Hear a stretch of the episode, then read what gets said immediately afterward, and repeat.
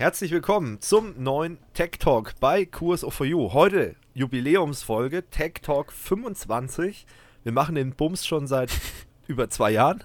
Ja, komm. Heute mal ein bisschen, bisschen lockerer. Wir haben auch schon gerade die Pre-Show, die war ziemlich lang. Also wir haben schon einiges äh, aufgefahren heute. Aber auch ein paar ernste Themen. Äh, wir wollen euch so ein bisschen die Quarantäne-Corona-Zeit auch ein bisschen äh, versüßen mit so ein paar äh, lustigen äh, Geschichten. Und ähm, deswegen, wir lassen uns heute mal so ein bisschen treiben und versuchen die Themen durchzupeitschen, die wir da haben. Aber es wird, denke ich mal, ganz ähm, amüsant an der einen oder anderen Stelle. Aber ich mache das ja nicht alleine und ich habe das auch noch nie alleine gemacht. Deswegen, wer ist heute dabei? Der David natürlich auch. Und der Georg. Und natürlich der Steffen. Jo, äh, wir sind heute da. Ich hätte heute zwar am liebsten alle dabei gehabt, aber das ging zeitlich nicht. Und ich wollte vor allem ähm, das Ganze noch am 1. Mai rausbringen. Für die Leute, die drin bleiben müssen, wo das Wetter scheiße ist, also zumindest bei uns soll es nicht so dolle werden. Genießt es einfach, lehnt euch zurück, keine Ahnung, mit einer Bratwurst und keine Ahnung, Bier und oder was weiß ich, Stück Kuchen. Genießt einfach, hört zu und chillt ein bisschen und ja. Gut, am Anfang habe ich jetzt noch so ein paar äh, organisatorische Themen. Einmal, ihr habt es ja schon gemerkt, bisschen anders der Podcast wird sich in den nächsten Wochen, Monaten vielleicht noch ein bisschen verändern. Ich habe da so ein paar Stellschräubelchen, an die ich drehen wollte und das habe ich jetzt auch gemacht. Eine Stellschraube war zum Beispiel, dass wir jetzt mittlerweile den Podcast-Hoster gewechselt haben. Äh, wir hatten das davor ja bei einem Dienstleister, das kann ich vielleicht mal kurz aus dem Nähkästchen erzählen, äh, und haben dann Schweinegeld dem hinterhergeworfen und es hat eher so, naja, funktioniert. Und äh, jetzt haben wir das Ganze selbst gemacht. Grund war einfach damals, wir, wo wir angefangen haben, da gab es so gewisse Sachen oder so gewisse äh, Plattformen, da konnte man nur mit einem qualifizierten Hoster reingehen, mit einem zertifizierten Hoster, der irgendwie bekannt ist und so weiter. Und dem musste man Geld in den Rachen werfen, dass man dann halt überall veröffentlicht wird. Die Zeiten sind vorbei, außerdem haben wir halt mittlerweile schon so eine gewisse äh, Möglichkeit, an gewisse Plattformen ranzutreten. Und deswegen haben wir das jetzt selbst gehostet, haben halt jetzt auch andere Möglichkeiten beim Podcast ähm, und äh, können zum Beispiel die Qualität so einstellen, wo wir sagen, jo, da haben wir Bock drauf. Ähm, und wir sind halt jetzt noch bei noch mehr Anbietern. Also wir haben jetzt zum Beispiel auch, wir hatten ja davor schon iTunes, Spotify, äh, wir hatten natürlich YouTube, Dailymotion ähm, und jetzt ist eben nochmal Google Podcast dazu gekommen, TuneIn Radio, Stitcher und dieser als äh, ja, Audioplattform. Und es ist übrigens auch unsere ähm, Audiothek online gegangen.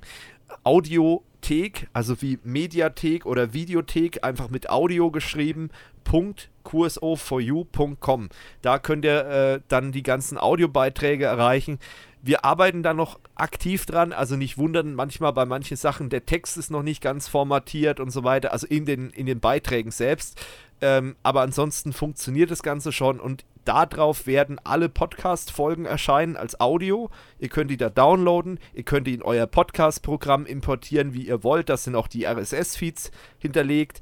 Falls ihr noch den alten RSS-Feed abonniert habt, der fällt ab Mai jetzt weg. Das heißt also, guckt in die Beschreibung, da ist der neue RSS-Feed oder auf der Audiothek, äh, in der Audiothek ist der neue äh, RSS-Feed den ihr euch dann abonnieren könnt.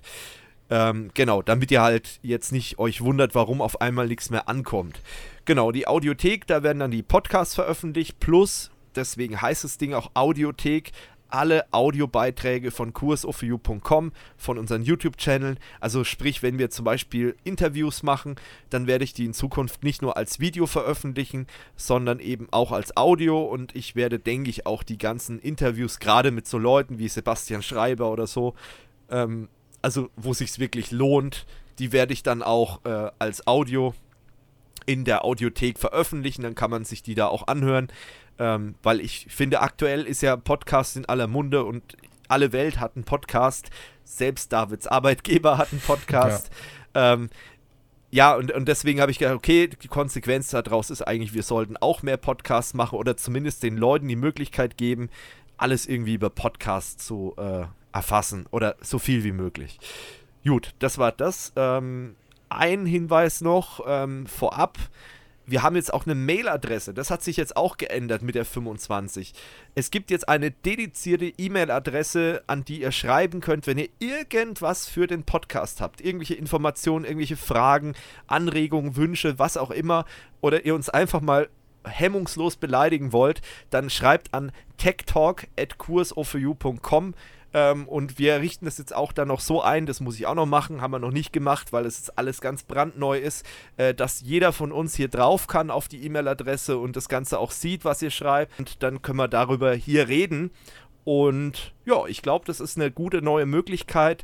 Äh, klar, man könnte jetzt drüber streiten, hier äh, E-Mail, ja, Medium aus dem letzten Jahrhundert, aber es ist halt trotzdem irgendwie noch praktisch. Es macht halt Sinn, gerade für längere Sachen äh, oder für Sachen, die jetzt nicht unbedingt öffentlich se zu sehen sein wollen, äh, Leute, die zu sehen sein wollen, öffentlich in den Kommentaren oder so, ist halt eine E-Mail-Adresse ganz schick.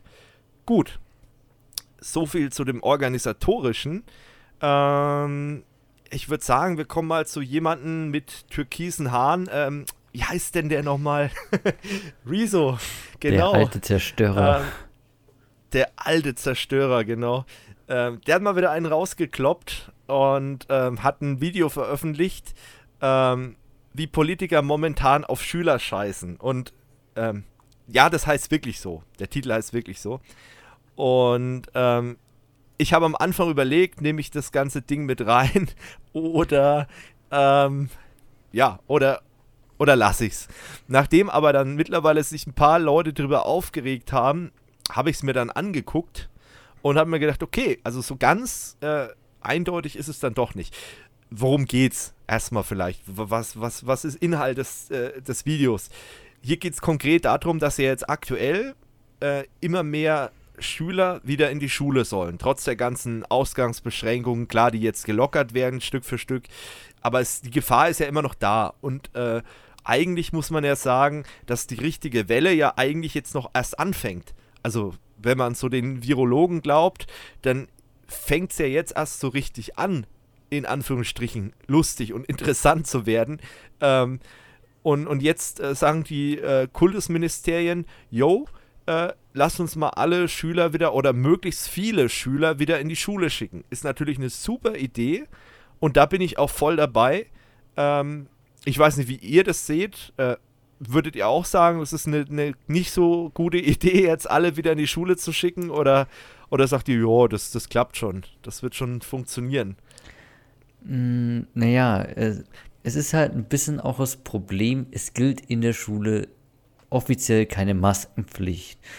So, man hofft jetzt eben darauf, dass die Leute schon ihren Abstand halten werden, aber äh, das hab, ich bin ja jetzt auch davon betroffen, ich bin jetzt auch wieder in der Schule. Genau, deswegen und, spreche ich ja drüber. Ähm, ich merke halt, man hält überhaupt nicht den Abstand. Also, das ist. Man gibt sich größte Mühe, aber dann ist halt dann doch irgendwo was, wo man gemeinsam sieht und dann denkt man halt nicht dran. Und hat dann trotzdem diese Gruppenbildung. Und das Problem auch ja. von vielen ist, dass sie halt Angehörige äh, zu Hause haben, die halt schon Vorerkrankungen haben und die dann in die Schule dann quasi gegängelt werden. Ja, also du bist eigentlich auch eher gegen die, äh, also äh, gegen die Schulpflicht oder dass die Leute wieder in die Schule gehen, die Schüler.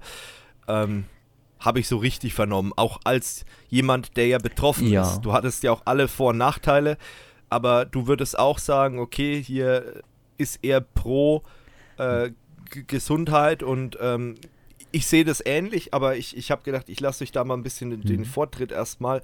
Ähm, David, wie siehst du denn die Lage? Ja, ich bin jetzt noch nicht so lange aus du, der Berufsschule raus. Aber du bist raus. Ja, genau, ich bin raus, ich werde alt, ne, so wie du. Du bist raus. ähm, ja, ja. Nee, aber ich habe es in meinen Azubis ja, also als Jugendauszubildende-Vertretung bin ich ja doch noch sehr nah auch an der Ausbildung dran. Stimmt. Hab da natürlich auch noch einige Berührungspunkte.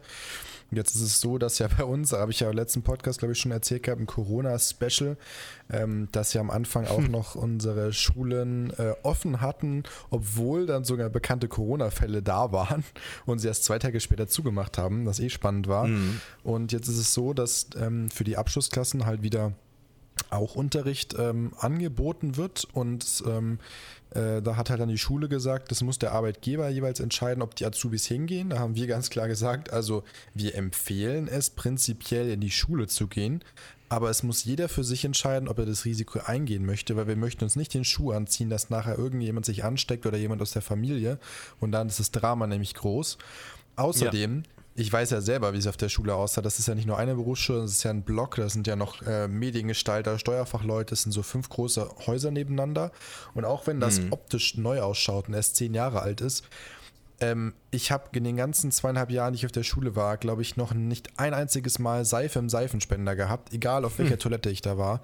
Ähm, ja. Es ist meistens nie Klopapier da und dann denkst du dir, wenn du dir mal anschaust, auch die Tastaturen im Unterricht, also ich kann verstehen, dass ein paar Azubis von mir teilweise echt mit Desinfektionsmittel auch generell schon nur die Tastaturen bedienen, weil das so versifft und eklig ist und dann erzähl mir bitte ja. mal, wie da auf Hygiene geachtet werden soll. Das kann gar nicht funktionieren.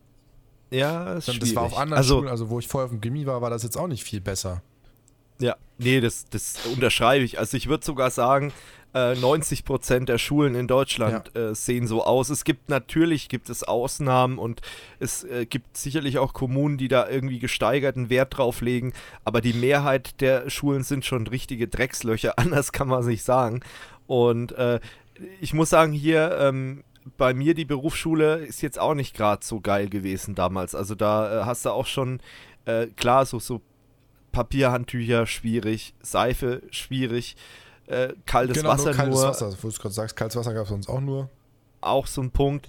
Und äh, dann muss man, also ich habe neulich bei einer äh, Talkshow irgendwie gesehen, äh, Schüler, äh, Schülerin sage ich schon, Lehrerin, irgendwie, ich glaube aus Hamburg, äh, die gesagt hat, äh, bei ihr in der Klasse, wenn jetzt jeder Schüler, der 30 Schüler, 30 Sekunden lang die Hände wäscht, dann braucht die mit Unterricht gar nicht mehr anzufangen. Aber es ist ja allein die Empfehlung und es macht ja auch Sinn, dass die Leute sich äh, da die Hände waschen. So, dann das nächste Ding ist halt mit der Maskenpflicht auch. Ähm, es gibt, glaube ich, auch Bundesländer, in denen in der Schule, das ist ja das nächste Föderalismus, es ist ja überall anders, aber es gibt, glaube ich, auch Schulen, da ist Maskenpflicht. Aber bei dir jetzt scheinbar nicht, äh, Georg. Doch, wir, ähm, also es ist offiziell keine Maskenpflicht, aber unsere Schule hat es trotzdem eingeführt. Die Schule, okay, ja, gut ja, es ist halt, es ist trotzdem schwierig, weil ich sag mal so, wie willst du denn Grundschülern oder ich meine, wir, wir, waren ja auch mal in dem Alter, ganz ehrlich, äh, ich glaube nicht, dass du in dem Alter so weit denkst, hey, das ist, äh, das ist ganz, ganz äh, wichtig, äh, da irgendwie drauf zu achten oder da, irgendwo ist es einem in dem Alter wahrscheinlich scheißegal, weil zumindest ging es mir so. Also ich hätte da wahrscheinlich, da zum damaligen Zeitpunkt, wenn ich da in der vierten Klasse gewesen wäre oder fünften, ich hätte das wahrscheinlich nicht umrissen, was das für krasse Auswirkungen hat und äh, warum man da so konsequent sein muss und einfach darauf achten muss. Äh, das hätte ich damals wahrscheinlich nicht in der Komplexität oder alles so wirklich verstanden oder wenn ich es verstanden hätte, wahrscheinlich hätte ich es eher so runtergespielt und gesagt, ja, mir passiert das nicht und ah, Quatsch hier auf dem Dorf und so, ne? Das ist, das ist schwierig und bringt es mal den Schülern bei. Und dann ist halt auch noch so das Thema, warum ich ich meine, ich bin jetzt zwar als Schüler nicht betroffen aktuell, ähm, aber ich bin halt als, als äh, Sohn eines Mitarbeiters von der Schule betroffen. Mein Vater arbeitet ja an der Schule und ähm, bei ihm ist es halt auch so, auch so er, ist, er ist definitiv Risikogruppe mit über 60, hat ein bisschen was auf den Rippen und so gesundheitlich auch nicht so so dolle, äh, wenn man alles mal sieht, ne, so Gesamtgesundheitszustand ähm, und halt so Wohlstands, äh, sei mal ungesund. Ähm, und da ist halt das Problem, dass er halt trotzdem tagtäglich mit Schülern und mit Lehrern in Kontakt kommt und die Lehrer mit den Schülern und was weiß ich. Und es ist halt schwierig. Und ähm, da weiß ich auch nicht, ob ich das so gut finde. Er findet es natürlich auch nicht gut, weil er hat den Ernst der Lage verstanden und äh, geht jeden Tag mit einem mulmigen Gefühl auf Arbeit. Auch wenn natürlich der Arbeitgeber sagt, hey, wir tun alles und bla. Natürlich versuchen viele Arbeitgeber, das möchte ich gar nicht abstreiten, vieles. Aber im Endeffekt ist wahrscheinlich das Einfachste, um die, ganz, den, die ganze Geschichte sehr wirkungsvoll zu reduzieren, einfach wenn du daheim bleibst. Ist einfach so. Und ich, ich weiß nicht, also ich sehe das halt so und, und da ihr merkt schon, aktuell sind wir, falls ihr das Video gesehen habt vom Rezo, äh, um nochmal darauf zurückzukommen, ist auch verlinkt äh, in, der, in den Show Notes. Ähm, aktuell sind wir ja noch voll auf der Linie, vom, vom Rezo, aber kommt gleich noch, was der Twist an der Geschichte ist. Und äh, deswegen verstehe ich das auch voll und ganz. Und solche Aussagen, das wurde ja auch in dem, in dem Video gezeigt von Rezo, von der einen Kultusministerin, glaube ich, war das, ne? Kultusministerin, mhm. äh, die gesagt hat, ja, das, wir, wir werden uns dann gewöhnen müssen, dass es halt dann auch da in dem Umfeld Tote geben und wird. Und wir irgendwie dann Betreuungsstellen Hilfs ein, so. Genau, äh, so Beratungsstellen, ja. so Seelsorge, Rufnummern. Ja, wunderbar. Ne? Hauptsache, ich habe keine Ahnung, ich war die letzten Monate jetzt noch vom Schuljahr in der Schule ja, aber Oma ist jetzt tot. Ja, wunderbar. Um es mal wirklich so krass zu formulieren, aber das wäre ja die, die, das kann ja wirklich passieren. Das, wir reden ja jetzt nicht darum, ja, wir spinnen uns hier was zusammen, sondern das kann wirklich passieren. Und das ist halt einfach so ein Punkt, wo ich sage, in, in Gottes Namen, wir haben jetzt äh, eine, eine Krise, die wir seit dem Zweiten Weltkrieg nicht mehr hatten. Und wir reden, oder die Politiker, die reden so, wie wenn jetzt einfach mal das Wetter schlecht wäre für ein paar Wochen. So, ja, da ist jetzt mal kurz schulfrei und dann geht alles weiter wie bisher oder ja, das kriegen wir schon, so auf die Art und Weise. Oder wir müssen unbedingt die Prüfungen äh, dieses Jahr schreiben. Ein Scheiß müsst ihr, ganz ehrlich, ein Scheiß müsst ihr wir sind in dieser Krise und es wird kein Mensch, glaube ich, kein Arbeitgeber der Welt wird es den Schülern ankreiden, wenn sie sich später bewerben, um jetzt mal bei der Realschule zum Beispiel zu bleiben oder bei den Leuten, die nicht studieren wollen, sondern einfach nur äh, dann eine Ausbildung. Da wird kein Mensch der, der Welt es ankreiden, wenn man dann im Lebenslauf drinstehen hat, hey, ich habe die Klasse wiederholt, weil damals war Corona. Dann wird der Chef sagen, oh scheiße, ja stimmt, war ich ja auch betroffen, in irgendeiner Form. Es war ja, es ist ja jeder betroffen mit irgendwelchen irgendwelchen Maßnahmen. So, und mir geht es nicht in den Kopf rein, warum man unbedingt jetzt die Prüfungen, sei es Abitur, Realschul, keine Ahnung, qualifizierender Hauptschulabschluss, was es da alles gibt, warum das jetzt unbedingt auf den Drücker dieses Jahr passieren muss. Es gibt einen Grund und das ist wieder wie würde Horst Lüning sagen, was Politik und Medien ihnen verschweigen. das ist ja immer so sein Claim bei den Videos einen Punkt gibt's, der ist mir neulich mal so eingefallen und das ist auch der Grund vielleicht, warum die Politiker vehement das Ganze fordern. Und das ist keine Verschwörungstheorie, das sind Fakten. Das ist der Lehrermangel. Weil wenn die Schüler, die in den Abgangsklassen sind, in den Abschlussklassen, wenn die ein Jahr länger jetzt da sind, dafür haben wir keine Lehrer. Mhm. Das ist aber was, was die Politik von Jahr, von, Jahr, vor, äh, vor Jahren schon verbockt hat. Das heißt also, das ist ein Problem, das wurde immer weiter verschoben und jetzt knallt es halt da richtig. Aber nochmal, also ich, mir geht es nicht in den Kopf rein. Und wie gesagt, ich, ich habe damit halt unmittelbar zu tun, jetzt mit meinem Vater zum Beispiel. Äh, und ich kann seinen Unmut verstehen. Und er macht wirklich seinen Job gern. Da, da, da lege ich die Hand für ins Feuer. Und das wissen auch die Leute, die ihn persönlich kennen, dass er mit Leib und Seele seinen Job macht. Aber es ist im Moment halt so ein Punkt, wo es halt schwierig ist, wo man wirklich sagt, oha, das ist wirklich ein, eine Situation, äh, der er jetzt nicht direkt ausweichen kann. Äh, er kann sich natürlich schützen, aber es ist halt auch nur so alibimäßig Maske und hoffen, dass halt trotzdem nichts passiert. Schwierig. Und wir wissen ja alle, oder zumindest die meisten, dass eine Maske auch nicht heißt, dass du es nicht bekommst. Und das ist halt auch mhm. wieder so ein Fakt. Und bei ihm wird es definitiv heftig, wenn er es bekommt. Das weiß ich. So. Und das ist halt so ein Punkt, äh, wo ihn halt beunruhigt und deswegen kann ich das nicht nachvollziehen. Und auch die Schüler, ich kann jeden Schüler verstehen, der sagt, ich habe da keine Lust drauf und ich würde am liebsten jetzt einfach, was weiß ich, äh, mein Vorschlag ist, Homeschooling bis zum Ende des Schuljahres noch durchziehen, wo es geht, wie es geht, auch wenn es nervig ist, aber es ist besser als den Scheiß heimzuschleifen und dann äh, nächstes Jahr gucken, was geht, wie es geht und äh, ob man dann vielleicht wieder normalen Unterricht machen kann. Äh, und vielleicht kann man ja bis dahin nochmal, wir haben ja dann die Sommerferien, die normalen Sommerferien. Vielleicht kann man da als Schule was machen, kann Sachen vorbereiten, kann Sachen umorganisieren. Sachen vielleicht so organisieren, wie man sie nicht organisiert hätte jetzt unter Zeitdruck, weil jetzt passiert alles unter immensen Zeitdruck. Jetzt, dann hätte man die, die Sommerferien, um vielleicht in aller Ruhe ein Konzept für nächstes Jahr zu stricken. Vielleicht eine Idee, ne? aber nicht jetzt einfach auf Biegen Brechen, wir müssen Abschlüsse machen hier, wie in Deutschland, das muss alles ganz normal weitergehen. Ein Arsch muss, gar nichts muss. Äh, sorry, dass ich da so direkt bin, aber das hat mich so aufgeregt. Also, ja. Ja, ich kann mich auch nachvollziehen. So. Also, ich war auch selber sauer, nachdem ich das Video gesehen habe. Weil, erstens, ich war immer so unter diesem Argument, ja, das muss ja wegen der Vergleichbarkeit. Äh, äh, äh, Hamburger Abkommen. Wenn ein Bundesland sagt, okay, das ist jetzt so, dann haben müssen alle anderen Bundesländer das akzeptieren.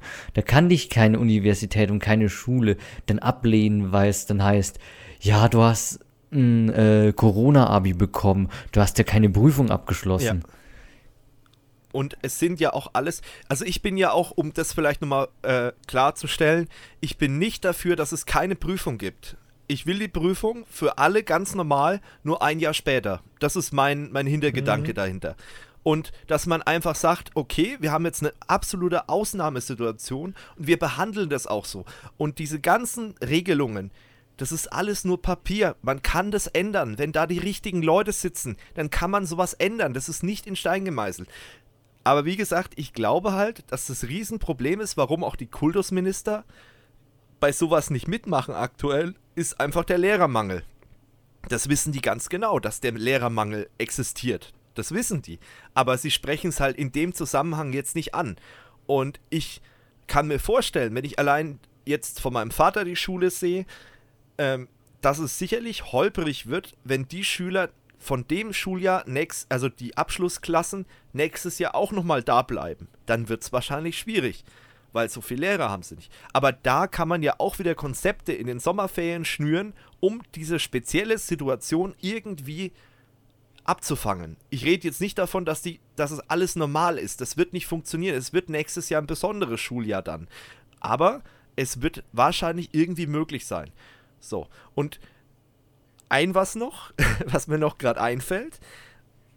Es sind ja jetzt diese Woche Schulen aufgemacht worden und es sind auch schon die ersten Schulen wieder dicht gemacht worden, weil natürlich, es gab natürlich wieder Corona-Fälle an, den an den Schulen. Und dann ist es genauso wie, wie in den Firmen, auch bei uns ist es ja so, wenn da irgendwelche äh, Fälle sind, in deiner Abteilung zum Beispiel, dann kann es passieren, dass die ganze Abteilung daheim mhm. bleiben muss.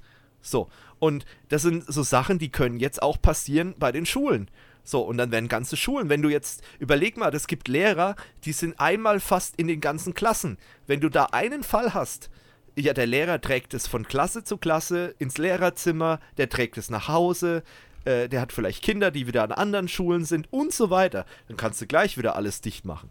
Also ganz schwierige Geschichte. Deswegen, warum können wir das nicht einfach noch ein bisschen rauszögern und hoffen, und da müssen wir uns ja wirklich mal dran klammern, hoffen, dass wir vielleicht jetzt dann bis Ende des Jahres irgendwann einen Impfstoff bekommen äh, und dass man dann halt handelt und dann auch handfest oder ein Medikament, es muss ja nicht unbedingt ein Impfstoff sein, wirksame Therapien, mehr über den Virus wissen. Die ganzen Virologen, die man jetzt alle so hört, die sagen alle, wir wissen noch nicht viel drüber. Wir müssen jetzt forschen, wir müssen noch mehr machen, wir müssen Studien machen, wir müssen Daten sammeln und so weiter. Und wir sind noch ganz am Anfang. So. Und jetzt gleich solche Sachen zu machen. Viele Virologen reden ja auch davon, dass wir in Deutschland einen Fortschritt äh, verspielen einfach durch die Öffnung von irgendwelchen Sachen. Also ganz schwieriges Thema. Nein. Gut. Äh, Warum du es aber eigentlich reingebracht hast, das war noch. Ja, genau. Wir das, das vergessen. Das, ist ja der, der Punkt, warum das Ganze überhaupt noch mit Podcast ist. Stimmt, jetzt, jetzt haben wir so viel über das gerandet. Äh, gut, jetzt haben wir, glaube ich, also ich glaube, unser Standpunkt ist klar geworden. Ihr könnt ja auch mal äh, dann schreiben, was ihr davon haltet, beziehungsweise später komme ich noch zu was anderem. Ähm, ja, warum wir das eigentlich mit reingenommen haben. Der Inhalt vom, vom Rezo-Video, der ist ja auch nicht ganz umstritten. Also die Punkte, die das waren so die ersten, glaube ich, 10 Minuten, 15 Minuten, die wir gerade jetzt diskutiert haben. Da sind wir eigentlich mit Rezo auf einer Linie, dass wir sagen, Schule jetzt öffnen, eigentlich scheiße und wie sich die Politik verhält, schwierig. So, wo ich absolut mit meinem, um Zuschauer zu zitieren, mit meinem libertären, elitären Gehabe äh, konform ging, ist die Tatsache, dass er am Ende äh, mal die ganzen Kultusministerien zeigt und die ganzen Kultusminister und Ministerinnen ähm, und sagt, Leute, ihr wisst ja, was ihr zu tun habt, wählt diese Parteien von den Leuten nicht mehr. So, jetzt am Anfang habe ich auch gedacht, wie ich das erste Mal das Ganze gesehen habe, habe ich es eigentlich nicht weiter beachtet, habe gedacht, okay, das kann man ja so sagen. Im Nachhinein, dann habe ich einen Post auf, auf Twitter oder irgendwas, einen Tweet gelesen, äh, wo das heftigst diskutiert wurde. Und dann ist mir erst so in den Kopf gekommen, Moment mal, was hat er da eigentlich jetzt gesagt? Und Moment mal, was hat er da jetzt eingeblendet? Wenn man sich mal die Tabelle anguckt, das sind nämlich alle etablierten Parteien drauf. So. Das würde ja im Umkehrschluss, wenn man es konsequent sehen würde, äh, würde es ja heißen, wählt nur noch ganz links oder ganz rechts, weil die ganzen etablierten Parteien oder äh, ja, ganz, ganz, ganz grün. Ne? Also die etablierten Parteien, die sind alle nicht vorhanden. Es sind alle vorhanden, also die darf ich nicht mehr wählen. Und diese Message an Schüler rauszuhauen, äh, schwierig. Also, weiß nicht, wie ihr das seht, äh, finde ich schwierig. Vielleicht bin ich da auch ein bisschen zu empfindlich, kann sein. Ich werde ja auch alt. also vielleicht hat es damit was zu tun. Aber ich finde es schon nicht, nicht gut. Ja, wir hatten es ja eben also, schon mal ganz kurz und mir ist es ja im ersten Moment auch gar nicht so aufgefallen. Und äh, du hast halt auch nochmal so nachgefragt und wo ich dann gesehen habe, im Endeffekt, wie du schon gesagt hast, da sind halt bis auf zwei oder drei, glaube ich, so die, die größten Parteien halt alle drauf und er sagt, ja, merkt euch, wer euch gefickt hat und wählt die halt nicht mehr. Ja, ähm, gibt ja sonst nicht mehr viel. Du musst halt, das ist ja immer das Problem der Politik, du musst halt immer einen Kompromiss finden. Es wird wahrscheinlich für den wenigsten da draußen eine Partei geben, die immer genau 100% das macht, was, äh, was man will, ja.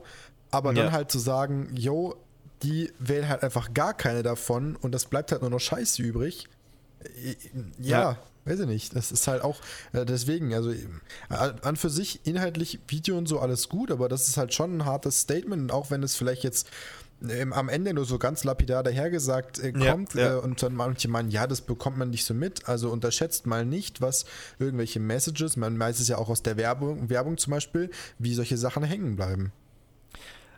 Ja, und vor allem auch die Zielgruppe von genau, Rezo. Ja. Ich meine, man merkt ja an seiner Art, wie er mit den Zuschauern redet, das ist ja eher auf Jüngere zugeschnitten. Also ich sag mal so, ich bin zwar noch keine 30, aber ich kann mit seinem Videostil jetzt, also ich kann dem Kerl nicht lang zuhören. Das ist anstrengend für mich. Ist einfach vielleicht, keine Ahnung, aber es ist für mich echt nicht angenehm.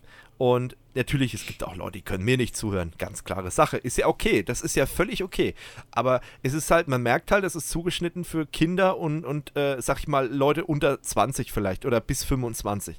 Und die Leute schon so äh, zu ja, praktisch zu briefen oder so äh, zu beeinflussen, nenne ich es mal vorsichtig. Äh, so Politik hier, die ganzen Parteien, alles scheiße. Natürlich, da ist viel Müll dabei. Das, das weiß ich auch selbst. Wir kritisieren hier auch regelmäßig Sachen. Das ist alles kein Geheimnis und ist alles auch legitim. Nur ich finde es halt schwierig, das als einfache Lösung. Und ich glaube, da hat er sich ein bisschen einfach gemacht, äh, einfach zu sagen, jo, dann wählt die halt nicht mehr. Ähm, und er hat ja selbst auch keine Vorschläge gebracht. Mhm. Ne? Also ich meine, der Vorschlag, den ich jetzt gebracht habe, der ist jetzt auch nicht, dass ich da eine Raketenwissenschaft oder meine, mein grau, meinen grauen neuronalen Prozessor da stundenlang für angeworfen habe, äh, um auf diese Lösung zu kommen, sondern es war einfach mal ein bisschen überlegt, wie könnte man es anders machen, mal in die Situation der Lehrer versetzt, auch mal in die Situation der Schüler versetzt und dann vielleicht geguckt, okay, was sagen denn ein paar Virologen, die jetzt nicht gerade irgendwie Verschwörungstheoretiker sind oder Xavier Naidu heißen. So, und dann geguckt, okay, und das ist mein Vorschlag. Und das hätte ich in seinem Video eigentlich erwartet und nicht zu sagen, hier, Politik, alles scheiße, wählt grün oder wählt hier, äh, wählt die anderen. Und die anderen bedeutet halt eigentlich im übertragenen Sinne, auch wenn er es wahrscheinlich nicht meint, weil er ist ja eigentlich auch eher ein linksgrün würde ich ihn jetzt mal einstufen, ohne dass ich es jetzt als Beleidigung meine, aber das ist so, wie ich ihn halt einstufe. Äh, und und dann, dann empfiehlt er indirekt die AfD. Ist halt auch scheiße. Ne? Ist halt auch blöd. Ja. Ne? Also ich glaube, er hat sich darüber keine Gedanken gemacht. Ich am Anfang auch nicht, weil es wirkt sehr. Also am Anfang wirkt es total harmlos, aber wenn man sich das mal durch den Kopf gehen lässt und vielleicht kommen ja auch, auch die Zuschauer auf solche Schlüsse, schwierig. Aus meiner Sicht. Ganz schwierig. Ja. Georg? wie, ich denke, ah, dass ich nicht drüber nachgedacht habe. Weil ich meine, gehen wir mal damals zurück, äh, wie quasi diese Das mit dem Filter, wo wir da auf den Demonstrationen waren. Artikel 13, genau, Artikel 13, das war's. 17, Mir ist gerade eingefallen. Ähm, ja. Da hat es ja auch ja. auf geheißen, ja, will auf keinen Fall die CSU, CDU mehr und so weiter. Das ist ja eigentlich. Äh, ja, würde ich jetzt auch noch unterschreiben. Aber ja, gut. aber du musst auch ja, sehen, ähm, die machen ja nicht nur Bullshit. Also ansonsten würdest du sagen, Nein, dass alles, was wir bisher in der Regierung gemacht haben, eigentlich Blödsinn war. Und da gibt es bestimmt auch positive Dinge, wo andere Parteien jetzt nicht so gut gehandelt hätten. Ja. Und jetzt ja, wegen einer Sache also, zu sagen, ja. wählt diese ganze Partei nicht, ist dann auch ein bisschen die einfache Lösung und die schwache Lösung. Ja, aber ich denke, das ist eher so eine Art Protestrhetorik, die man da hat.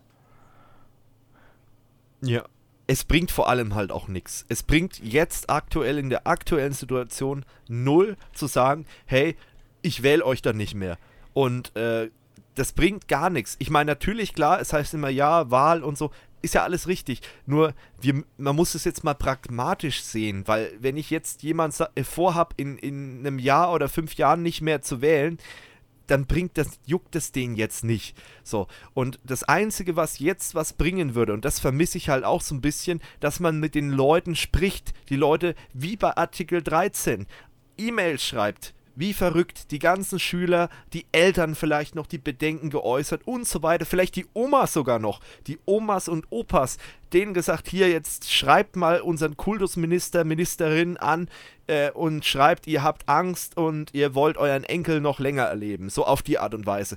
Und das würde wahrscheinlich eher noch was bringen äh, und dass die diese Leute in den E-Mails und Briefen und was weiß ich, Fax. Wir sind ja Deutschland ist ja Land des Faxes. Stimmt, ja. ähm, ohne Scheiß, in Deutschland, im deutschen Medizinbereich äh, mhm. werden mehr Faxe verschickt als sonst wo auf der Welt. Das ist wirklich so statistisch. Äh, kleiner wow. Fun-Fact am Rande. Und dass sowas dann an die Leute geschickt wird, äh, ich glaube, das hinterlässt mehr Spuren und das ist wahrscheinlich sogar wahrscheinlicher als bei Artikel 13. Bei Artikel 13 wissen wir ja alle, dass da der Lobbyismus ziemlich große Rolle gespielt hat. Beim Kultusministerium kann ich mir Lobby Lobbyismus eher weniger vorstellen, dass der da eine Rolle spielt bei solchen Geschichten. Also da ist vielleicht eher noch der gesunde Menschenverstand, den man bei den Leuten zurückholt oder äh, die, ähm, wie, soll ich sagen, vielleicht die Erinnerung an die eigenen Großeltern oder was weiß ich. Ähm, ne, dass man sowas halt bei den Leuten hervorholt und dann die Leute, die Leute so äh, irgendwie äh, zur Vernunft bringt. Aber nicht äh, zu sagen, hier, ja, Politik, alles scheiße und gebe ich dir auch recht, natürlich, mit Sicherheit hat die CDU auch mal irgendwas gemacht, wo ich gesagt habe, hey, da stehe ich voll dahinter. Mit Sicherheit. Das wird es mit Sicherheit geben und ich habe auch äh, bevor, vielleicht hat es auch beim letzten Podcast der ein oder andere so ein bisschen einen falschen Hals bekommen, könnte ich mir gut vorstellen. Ähm, ich habe natürlich habe ich den Söder kritisiert, aber ich habe nur die Geschichte kritisiert, wie, äh, wie das Ganze mit Unternehmen gehandelt wird, mit kleinen Unternehmen. Das habe ich ja in der letzten Folge äh, mal ein bisschen aufgedröselt. Und ich habe nicht allgemein seine ganzen Verfahren oder seine ganzen Maßnahmen kritisiert. Und ähm, aber ganz ehrlich, das nochmal ganz kurz zum Söder. Glaubt ihr, dass er wirklich nicht auf den Kanzlerposten äh, spekuliert? Das kann ich nicht glauben. Also ganz ehrlich, also dafür haben Politiker schon viel zu viel gelogen und äh, auch wenn er das sagt, er, er will nicht Kanzler werden, das, doch, er will Kanzler werden. Mit Sicherheit will er Kanzler werden. Also das ich ja, glaube glaub, mir keiner erzählen. ein bisschen was dahinter steckt. Das, also das, das ja. Natürlich, äh, äh, klar, also ich könnte mir auch vorstellen, vieles wird er auch aus tiefstem Herzen so entscheiden, wie es entscheidet. Ähm, und ich glaube auch nicht, das soll jetzt keine Wahlwerbung für ihn sein, Gottes Willen, äh, aber ich glaube auch nicht, dass er, dass er dem Land was Böses will. Aber ich könnte mir schon vorstellen, dass er sich innerlich selbstgefällig sagt, yo, ich habe mir da jetzt den Allerwertesten aufgerissen und dann möchte ich schon ganz gerne so ein bisschen was vom Kuchen danach abhaben und die Angie ist ja nicht mehr lang und der Friedrich Merz, den mag sowieso keiner, außer die Hardliner, dann, ja, dann mache ich das mal. Und die Kram Karrenbauer, die mag sowieso keiner, da brauchen wir davon mal absehen. Ja. Aber nee, also ich, ich glaube schon, dass der da. Äh, es war, glaube ich, nicht ganz so eine Eigennutz so. Also, Nein, aber, genau. Ich sag mal, also, was, was das momentan angeht, macht er ja auch echt einen ganz guten Job. Hm. Muss man auch ja. einfach mal sagen. Es ist halt auch immer jemand, der halt irgendwie sich einen Hut aufzieht und auch mal, äh, vielleicht nicht alles, wie gesagt, das ist immer die Geschichte, hinter den ganzen Sachen stehst du ja. selten all, aber sehr ja. überwiegend positiv, finde ich schon, macht er das aktuell und das ist nun mal einfach so und ich finde, äh, unabhängig davon, ob er das jetzt vielleicht auch mit Eigennutz macht oder nicht, macht das halt mit Sinn und Verstand. Und ähm, ich sag mal so, du musst halt manchmal auch richtig unpopuläre Entscheidungen treffen. Ist halt einfach so. Und ähm, das, da bist du als Politiker nie vorgefeit. Mhm, genau. ähm, vor allem, was halt gut ist, wenn man diese Entscheidungen irgendwie halt auch wissenschaftlich nachvollziehen kann äh, oder mit gesundem Menschenverstand, was ja bei Artikel 13-17 nicht der Fall war. Äh, aber in dem Fall kann man es ja nachvollziehen. Und so, und jetzt kommt noch mal, jetzt haue ich noch mal eine liberale Floskel hier raus der Eigennutz oder, sag ich mal, die Motivation aufzusteigen, verleitet ja viele Leute zu Höchstleistungen, wo ja auch wieder andere von dieser Leistung profitieren können, wenn sie es mit fairen Mitteln machen. Wenn jetzt jemand in einem Job ist und reißt sich ein Bein raus, damit er aufsteigt äh, und macht es mit fairen Mitteln, indem er mehr arbeitet, mehr leistet, dann hat er das auch verdient. So, das war jetzt der liberale Teil, um den Zuhörern, die das nicht mögen, gleich mal wieder Feuer zu naja, geben. Naja, aber nach der ähm, Argumentation, nein, was ist, wenn du mit etwas unfairen Mitteln, mit so leichten psychologischen Tricks, wie zum Beispiel, dass du so Bescheidenheit vorgaukelst. Dann hat er es natürlich nicht verdient. Dann hat er es natürlich nicht verdient. Aber wenn jetzt jemand wirklich mehr leistet, dann bin ich der Letzte, der sagt, hey, der hat auch nicht zum Beispiel mehr Geld verdient. Na? Also, das ist halt so, so mein Mindset. Wenn jemand viel leistet, dann darf er auch ein bisschen mehr haben als derjenige, der nicht ja, so aber viel zurück leistet. zu Markus Söder. Also ich, nee, nee, die Sache ist die, dass allein ja. schon äh, die Bevölkerung dann eher an der pro Söder ist, weil schau dir die anderen Kandidaten an. Da ist jetzt keiner, da hat jetzt keiner in der Sympathie äh, gebadet von den ganzen. Also ganz ja. ehrlich, ich will keinen März haben, ich will keine Kam Kam Kam haben. Also die Nein, sind alle so. Weiß nicht. Ja. Ich, ähm, schade, dass ich jetzt das Gespräch mit Felix von vor ein paar Wochen nicht hier reinschneiden kann. Ähm, aber da ging es auch um das Thema mit, mit Söder. Und man muss ja sagen, Söder ist ja noch einer der gemäßigten Politiker bei der CDU, CSU. Ähm, und noch einer der Leute, wo ich sage, der ist nicht komplett völlig weg vom Schuss. Ne? Also völlig weg vom Schuss meine ich solche Leute, die halt irgendwie äh, total nicht mehr mitkriegen, was in der Gesellschaft losgeht, äh, die, die vielleicht auch ihr eigenes Können total überschätzen, überbewerten und die menschlich sag ich mal, auch total, also wie zum Beispiel Merz, ne? Also der ist auch menschlich sehr schwierig. Ähm, da gab es ja, ähm, gut, das wird ihm wahrscheinlich jetzt überall nachgesagt. Ähm, es gab ja mal vor einigen Jahrzehnten so eine Abstimmung und im Bundestag, wo er dann für die Vergewaltigung in der Ehe gestimmt hat. Das ist wirklich Fakt, könnt ihr nachlesen. Das ist einfach so schwierig, schwierig. Also so jemanden dann sympathisch zu finden und zu wählen, vielleicht denkt er mittlerweile anders drüber. Völlig legitim, kann er ja machen, aber es ist halt trotzdem, er hat wahrscheinlich, also er wirkt auf mich auch jetzt nicht so, als würde ich sagen, okay, äh, da ist der Söder dann schon ein bisschen, bisschen anders. Und nee, also ja, also man, man, ähm, bei dem kann man jetzt nicht so viel kritisieren. Da finde ich eher aktuell die Rolle, aber das ist sowieso schon länger meine Meinung, der Kanzlerin schwierig die alles irgendwie so ein bisschen aussitzt oder mit einem Lächeln quittiert und, und lässt den Söder da schrauben. Aber vielleicht, jetzt Achtung, Verschwörungstheorie, aber vielleicht ist ja schon klar, dass der Kanzler wird. Vielleicht ist, vielleicht ist ja bei der Angie schon klar, hey, das wird mein Nachfolger. Und dann lasse ich den im Volk schon mal so ein bisschen gut ankommen und äh, halt mich mal im, im, irgendwie im Hintergrund, dass die Leute sich schon mal dran gewöhnen, dass das später ihr Kanzler wird. Hm. Hm. Who knows? Aber naja. Genau, aber das nur mal so noch als, als Input. Mensch, da haben wir heute ein bisschen sehr viel Politik gemacht, aber das ist halt sehr politisch, das ganze Thema. Ähm, genau, deswegen interessiert uns natürlich auch eure Meinung. So, kommen wir jetzt zum nächsten Thema. Ähm, erstens mal, wir haben ja gesagt, wir wollen ein bisschen was am Podcast verändern. Wir wollen mehr Interaktivität mit euch haben oder Kommunikation mit euch. Deswegen gibt es jetzt in jeder Folge eine Umfrage der Woche, die natürlich auch, oh Wunder, manchmal länger als eine Woche geht. Ähm, und in der Regel ist es so, dass die halt immer bis einen Tag vorm Aufnahmebeginn, würde ich sagen, ist ein Sendeschluss. Oder nee, lasst uns das einfach so machen. Wir sind ja digital unterwegs, wir sind ja keine CDU. ähm, lasst uns das so machen. Wir, wir lassen die Umfrage immer so lange laufen, bis wir aufzeichnen. Machen wir es uns ganz einfach. Und da gibt es die Umfrage der Woche.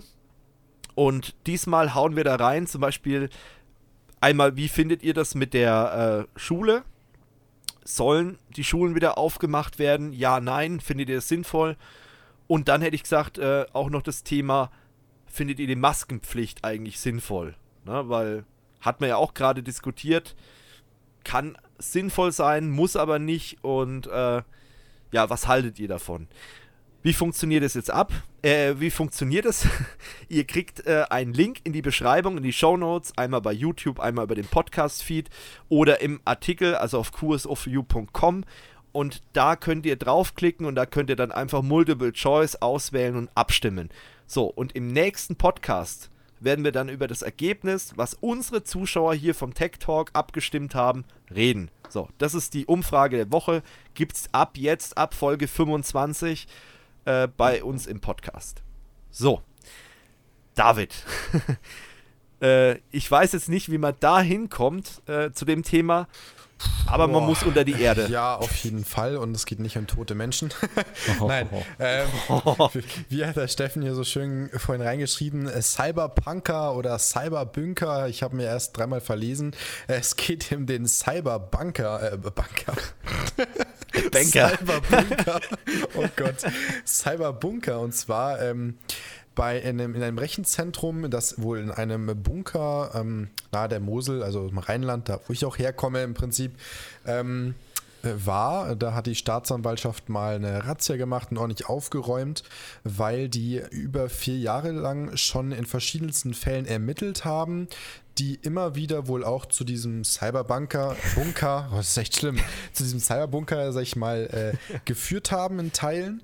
Und ähm, die wollen im, oder wir wollen oder werden dem Hoster im Prinzip Beihilfe in verschiedenen Fällen nachweisen. Ähm, die haben mit 700 Einsatzkräften das Gelände von dem kompletten Bunker einmal komplett äh, durchkämmt, über 800 Server vom Netz genommen und äh, ich glaube sieben Leute sind es, die sie verhaftet haben. Ähm, und unter anderem geht es darum, also die haben wohl Daten im Peta, 2 Petabyte Bereich beschlagnahmt, was natürlich echt heftig ist, das Ganze auch zu konsolidieren. Ich meine, 2 Petabyte ja. und ein Großteil davon verschlüsselt. Ähm, und es ist so, dass die, ähm, dieses ganze Rechenzentrum großteils genutzt würde für ähm, Botnetze, dann unter anderem auch zum Beispiel für den Wall Street Market im äh, Deep Web oder, oder Darknet, wie auch immer man es halt eben nennen will. Ähm, unter anderem wurden darüber, vermuten sie, 2,6 Tonnen Marihuana, 160 Kilo Kokain, 38, 68 Kilo Meth, Meth, Methamphetamine gehandelt. Unter anderem ist auch die Vermutung, dass auch Kinder Kinderpornografie mit im Spiel sein soll. Und ähm, genau, da haben sie nach, nach langen ähm, Ermittlungen. Das Problem ist immer, sie müssen ja immer erst die Hauptfälle ermitteln, um dann eben eine Mittäterschaft beweisen zu können oder auch die quasi verklagen zu können, sag ich mal. Deswegen hat es vier Jahre lang gedauert. Und ähm, jetzt soll, glaube ich, heftig. dieses Jahr den auch der Prozess gemacht werden. Einer von denen oder zwei sind auch noch wohl relativ jung, also die werden wahrscheinlich auch, so wie ich das gelesen habe, dem äh, Jugendgericht vorgeführt. Und ähm, einer von denen soll sogar schon äh, ich sag mal, ein bisschen geredet haben, soll auch äh, schon mal rausgerückt haben und sich ausführlicher geäußert haben. Der Rest schweigt wohl, aber das wird wahrscheinlich ein sehr, sehr großer Prozess und das größte Problem ist eigentlich immer noch, dass sie die ganzen Daten einfach wahrscheinlich gar nicht alle so verwerten können, weil der Großteil ist äh, verschlüsselt und die ganzen E-Mail-Server, Kommunikationsprotokolle ist alles verschlüsselt, also es ist sehr, sehr schwierig, da an was dran zu kommen. Aber auf jeden Fall ein sehr, sehr großer und krasser Fall. Und ja. ähm, wenn man sich auch mal die Bilder anschaut von diesem Bunker, da hat die, das Landeskriminalamt Rheinland-Pfalz ja ungefähr alles veröffentlicht. Es ist ein riesiges Gelände mit unterirdischen Bunkeranlagen und äh, ja, höchst professionell da unten auf jeden Fall hatten die sich da eingerichtet. Also es ist schon, schon echt heftig. Das ja. ist heftig. Ja, also ganz ehrlich, da habe ich so viele Fragen, wenn ich, also ich meine, ich, ich weiß, dass du natürlich da der falsche Ansprechpartner bist, aber wie kann sowas passieren? Wie kann man als, äh, was weiß ich, jemand, der noch nach dem Jugendstrafrecht vielleicht sogar verurteilt wird, äh, wie kommt man an so einen Bunker ran? Und äh, wie zum Teufel kriegt man da so viel Bandbreite in diesem Bunker, das Bunker, dass man da ein Rechenzentrum betreiben kann. Also ich weiß, es gibt Telekommunikationsbunkeranlagen, es gibt auch von Banken zum Beispiel äh, Rechenzentren, die unter der Erde sind und auch zum Beispiel vom, vom Knotenpunkt der D6 und so weiter, die haben auch Rechenzentren, die unter der Erde sind, die bunkerähnlich aufgebaut sind, damit unser Internet im Falle einer, einer Kriegssituation nicht sofort komplett zum Erliegen kommt. Äh, aber what the fuck, mhm. wie, wie kann sowas passieren? Und, und äh, mit Sicherheit, ich meine, diese Petabyte an Daten, die müssen da irgendwie reinkommen. Da müssen irgendwelche Techniker doch mal einen Anschluss installiert haben ans Internet. Glasfasern reingelegt haben. Also es ist ja nicht einfach so, äh, wie, keine Ahnung, es gibt ja diese Lost Place YouTuber, die öfters auch mal irgendwelche alten Bunkeranlagen zeigen. Aber es ist ja nicht so, dass du einfach so eine Bunkeranlage besetzt als Lost Place Mensch und sagst so, jetzt baue ich da mal ein Rechenzentrum ja. rein. Also das Zeug braucht ja irrsinnigen Strom. Du brauchst ja nicht nur Internet, du brauchst ja Strom, äh, du, du brauchst Klimatisierung, weil da unten ist natürlich, du musst die Luft zirkulieren, du, mu du musst äh, auch ähm, Luft entfeuchten. Nicht nur zirkulieren lassen, abkühlen, sondern auch entfeuchten. Löschanlagen, also, was auch immer, das ist äh, ja Riesenaufwand. Ich habe keine Ahnung, wie, wie die an sowas kommen oder wie das überhaupt funktioniert. Das Aber heftig. anscheinend muss das Ganze ja wohl erstmal unter dem, ich sag mal, unter dem Vorwand oder halt äh, rein legal wohl angestrebt worden sein, also genutzt worden sein, vermute ich mal. Mhm. Und das war halt so mhm. das Nebengeschäft. Ähm, aber ich habe mir gerade mal doch das Gelände angeschaut.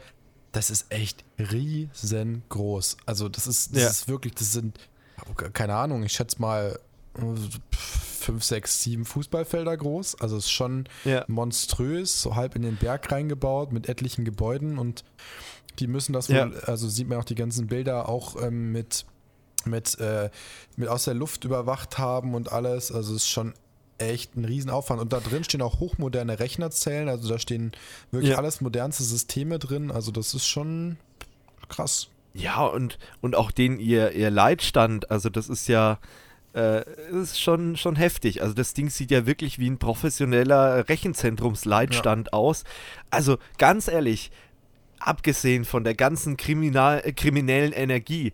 Aber diese Leute, das sind wirklich Fachleute, sowas aufzubauen, dass sowas funktioniert. Ähm, was auch witzig ist, ich sehe gerade, an Brandschutz haben sie sich auch mhm. gehalten und an die, an die Lampen, die Notfallbeleuchtung, die sind nicht dumm. Die haben wirklich scheinbar was drauf. Äh, also, also ganz ehrlich, wenn ich, wenn die wieder rauskommen aus dem Knast und ich habe ein Rechenzentrum, dann würde ich die einstellen, weil die, die wissen, wie sowas gebaut wird, die wissen, wie sowas funktioniert. Ähm, also allen Respekt, ja. ne? Unabhängig jetzt von den ganzen illegalen Aktivitäten, aber also das ist schon, schon heftig. Also deswegen habe ich es jetzt auch als Thema mal mit reingenommen, weil mich hat das einfach fasziniert, äh, wo ich gesagt habe, sowas musst du erstmal in der Lage sein, sowas aufzubauen und zu bewirtschaften und ähm, das ist schon, ich meine, diese, die, die Racks und so weiter, das sieht natürlich schon sehr improvisiert alles erstmal aus.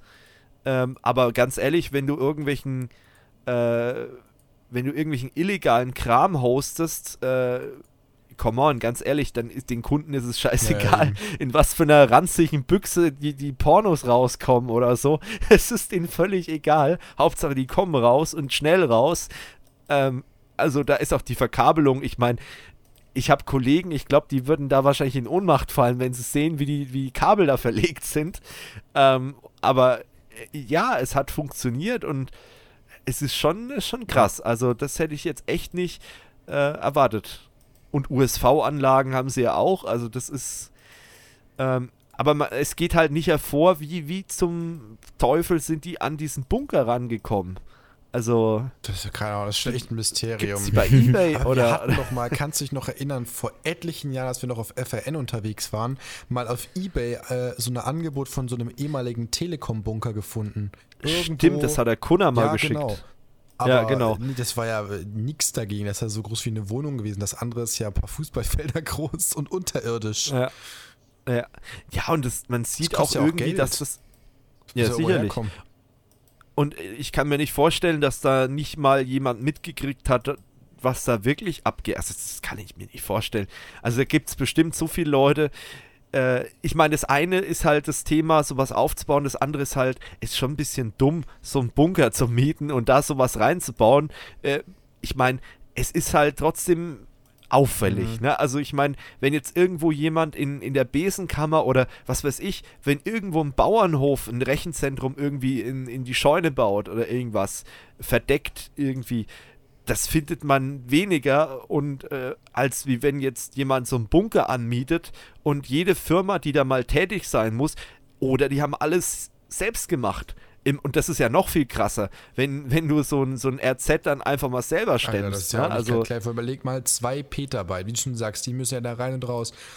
Du musst ja erstmal die ganze Infrastruktur für schaffen. Zwei Petabyte, die musst du ja also irgendwo speichern. Ja. Redundant, das wird ja nicht alles irgendwie einmal auf, auf einem Stack Platten laufen.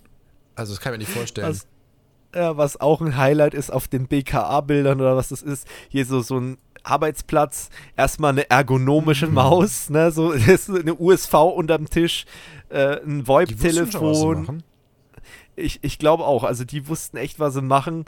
Äh, also das, das ist schon irgendwie absurd. Also entweder sind es so ein paar ITler, die, die irgendwann gesagt haben, fuck the system oder irgendwie sowas und wir, wir machen jetzt unser eigenes Ding und machen hier einen auf Underground Data Center und also ist irgendwie, also es ist schon krass. Also ich habe da irgendwie eine Faszination dafür. Ähm, und man sieht ja auch diesen Bunker. Ähm, ich meine, ich habe viel äh, Lost Place äh, Bunker gesehen bei, bei YouTubern jetzt. Ja. Zum Beispiel, oh Gott, du erwähnst den gerade. Das ich, Video vom Solberke mit ihm habe ich gesehen in Lost Place, deswegen bin ich gerade drauf gekommen. Das war erst vor zwei, drei Tagen. Äh, ach so, ja, ähm, klar, den. Ich, erinnere mich gerade nochmal an It's Marvin. Ich muss da nochmal drauf zurückkommen mhm. dann kurz. Ähm, weil den habe ich nämlich schon mal hier erwähnt und da muss ich ein bisschen was noch dazu erzählen. Ähm, nee, aber wie gesagt, und da gibt es halt diese Bunkeranlagen und das sieht man halt auch viele Sachen wieder, wie diesen Telekommunikationsraum, wo diese ganzen LSA Plus Leisten und so weiter sind. Also schaut euch mal in den Show Notes die Bilder bei Heise an. Wir haben das natürlich alles verlinkt ist ultra interessant. Die haben das sogar in einen Raum gebaut mit so einer Art Lounge, wo, wo Couch und was weiß ich drin ist. Zockerecke so ungefähr. Also, ja, so eine Gaming-Ecke, dieser Leitstand. Äh, ich meine, es ist alles sehr, sehr äh, rough äh, verkabelt, aber da siehst du wahrscheinlich ITler, wenn sie am Werk sind, wenn kein Chef drauf guckt, wie sie das Ganze aufbauen, weil dann wird das Kabel halt einfach mal quer durch den Raum gespannt, ohne da irgendwie es ist schon, schon irgendwie krass. Also ach, die ganzen alten Telefone, ja, es ist halt alles aus so einem Bunker. Ja. Also es ist irgendwie so eine eigene Werkstatt da drin. Es ist schon, schon heftig. Also, boah. Ja. Also da hätte ich echt, wäre ich gern mal dabei gewesen bei der, das bei der Razzia. Eine, eine Werkstatt. Ich sehe gerade das eine Bild, da die, ist die hat ungefähr so, alles. Ja, das, das, ist schon echt, also Wahnsinn. Das waren Profis. Ja, ne, so, eine, so eine richtige Serverwerkstatt, wie man es aus, aus einem ordentlichen Rechenzentrum, also auch unser Rechenzentrum, wo wir sind mit QSO for You, oder wenn ihr Kunde bei uns werdet und habt Server bei uns, die haben auch eine Werkstatt, wo die ganzen Server getestet werden, äh, repariert werden, gesäubert werden und so weiter. Mit, mit so, so Testständen, wo du den Server halt anstecken kannst und Festplattentests, RAM-Tests und was weiß ich drüber laufen lassen kannst. Alles da, inklusive äh, Ersatzteillager im Hintergrund auf irgendwelchen äh, Metallregalen. Also Wahnsinn. Ja, ich bin, bin da echt äh, gerade geflasht. Ist schon krass, ja. Gut. So. so viel zum Thema Cyberpunk, Bunga, Bunga, Bunga, Bunga, genau. Bunga. oh Gott, heute, das ist echt äh, schwierig. Äh, nee, äh, mit It's Marvin, da wollte ich, eigentlich wollte ich in einem anderen Podcast drüber reden. Ich mache es jetzt, weil gerade der Zusammenhang so gut ist. Ähm, interessanter YouTuber habe ich ja schon mal gepickt gehabt für ein Thema. Äh, ich habe nur aktuell ein Problem mit dem Kerl. Ich folge dem auf Instagram und das ist echt ein Fehler, weil es ist schwierig. Ey. Erstens mal, irgendwie fällt er auf je, jegliche, habe ich den Eindruck, Verschwörungstheorie und alles Mögliche rein. Labert er teilweise einen Stuss, haut da irgendwelche Informationen durcheinander und, und äh, was ich halt noch viel schlimmer finde, wo wir wieder beim Thema Rezo sind, wiegelt da die Leute gegen irgendwelche Politiker auf oder gegen irgendwelche Sachen, hetzt er da, also hetzen ist jetzt ein bisschen sehr überspitzt, aber er sagt halt hier, überlegt mal, wie es halt immer so diese ganzen Spezialisten machen. Und das finde ich halt echt anstrengend und echt nervig, wo ich mir denke, hey, du machst coole Videos, äh, der, der, macht wirklich coolen Scheiß. Ich habe auch seine, äh, seine T5-Reihe ganz gern geguckt, wo er den T5-Bus umgebaut hat zu einem Adventure-Bus. Ähm, also der hat sich einen, einen ehemaligen T5-Krankenwagen gekauft und hat ihn dann so umgebaut, dass er mit dem Ding auf Lost Place fahren kann, mit Kühlschrank, äh, mit was weiß ich, Internet drin, neu foliert, neue Blinker, neues Facelift, alles mögliche, Dachgepäckträger und alles mögliche, richtig geiles Ding. Und dann haut der auf Instagram so eine Scheiße raus. Und das wollte ich hier nur mal erwähnen. Also ich stehe hinter dem Inhalt auf dem normalen Kanal. Das finde ich gut, will ich nochmal betonen. Was er auf Instagram macht und seine Meinung, die teile ich zu 99% nicht. Will ich nur nochmal hier betonen. Finde ich echt schade.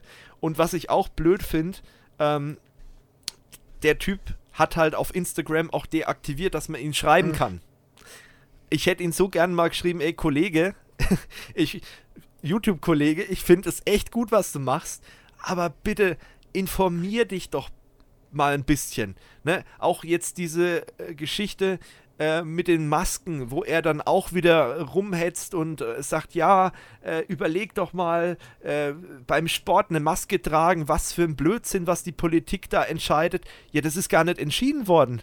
Es hat kein Politiker gesagt, dass wenn du allein joggen gehst, dass du eine Maske tragen sollst. In Läden und ÖPNV und halt Schule, ne, vielleicht noch. So, das war die Aussage. Aber nicht, dass du draußen in der freien Wildbahn beim Joggen eine Maske tragen musst.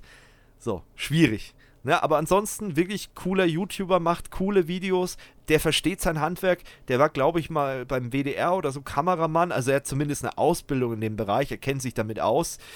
Ähm, aber das absolut hat mich die letzten Tage echt genervt. Also, wo ich dann gedacht habe, irgendwie, ich glaube, ich entfolge dir mal auf Instagram, weil das ist echt nervig. Äh, fand ich zwar immer interessant, manchmal noch so hinter den Kulissen, was er so macht, aber diese ganze, wurde auf jede Verschwörungstheorie und Ding und ganz schwierig, ganz nervig. Und dann halt auch oft so total uninformiert. Also so, er regt sich über Sachen auf, die gar nicht beschlossen wurden, die aber er irgendwo aufgeschnappt hat. Und was weiß ich, so Stammtischparolen. Das ist echt schlimm. so, wollte ich nur mal gesagt haben.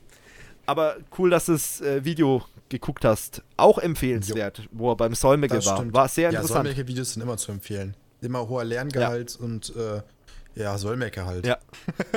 genau. ja, und da kann ich, ja, und da kann ich auch die Instagram-Story von ihm nicht, äh, da kann ich, äh, wie, wie, soll ich sagen, die kann ich auch empfehlen, bedingungslos.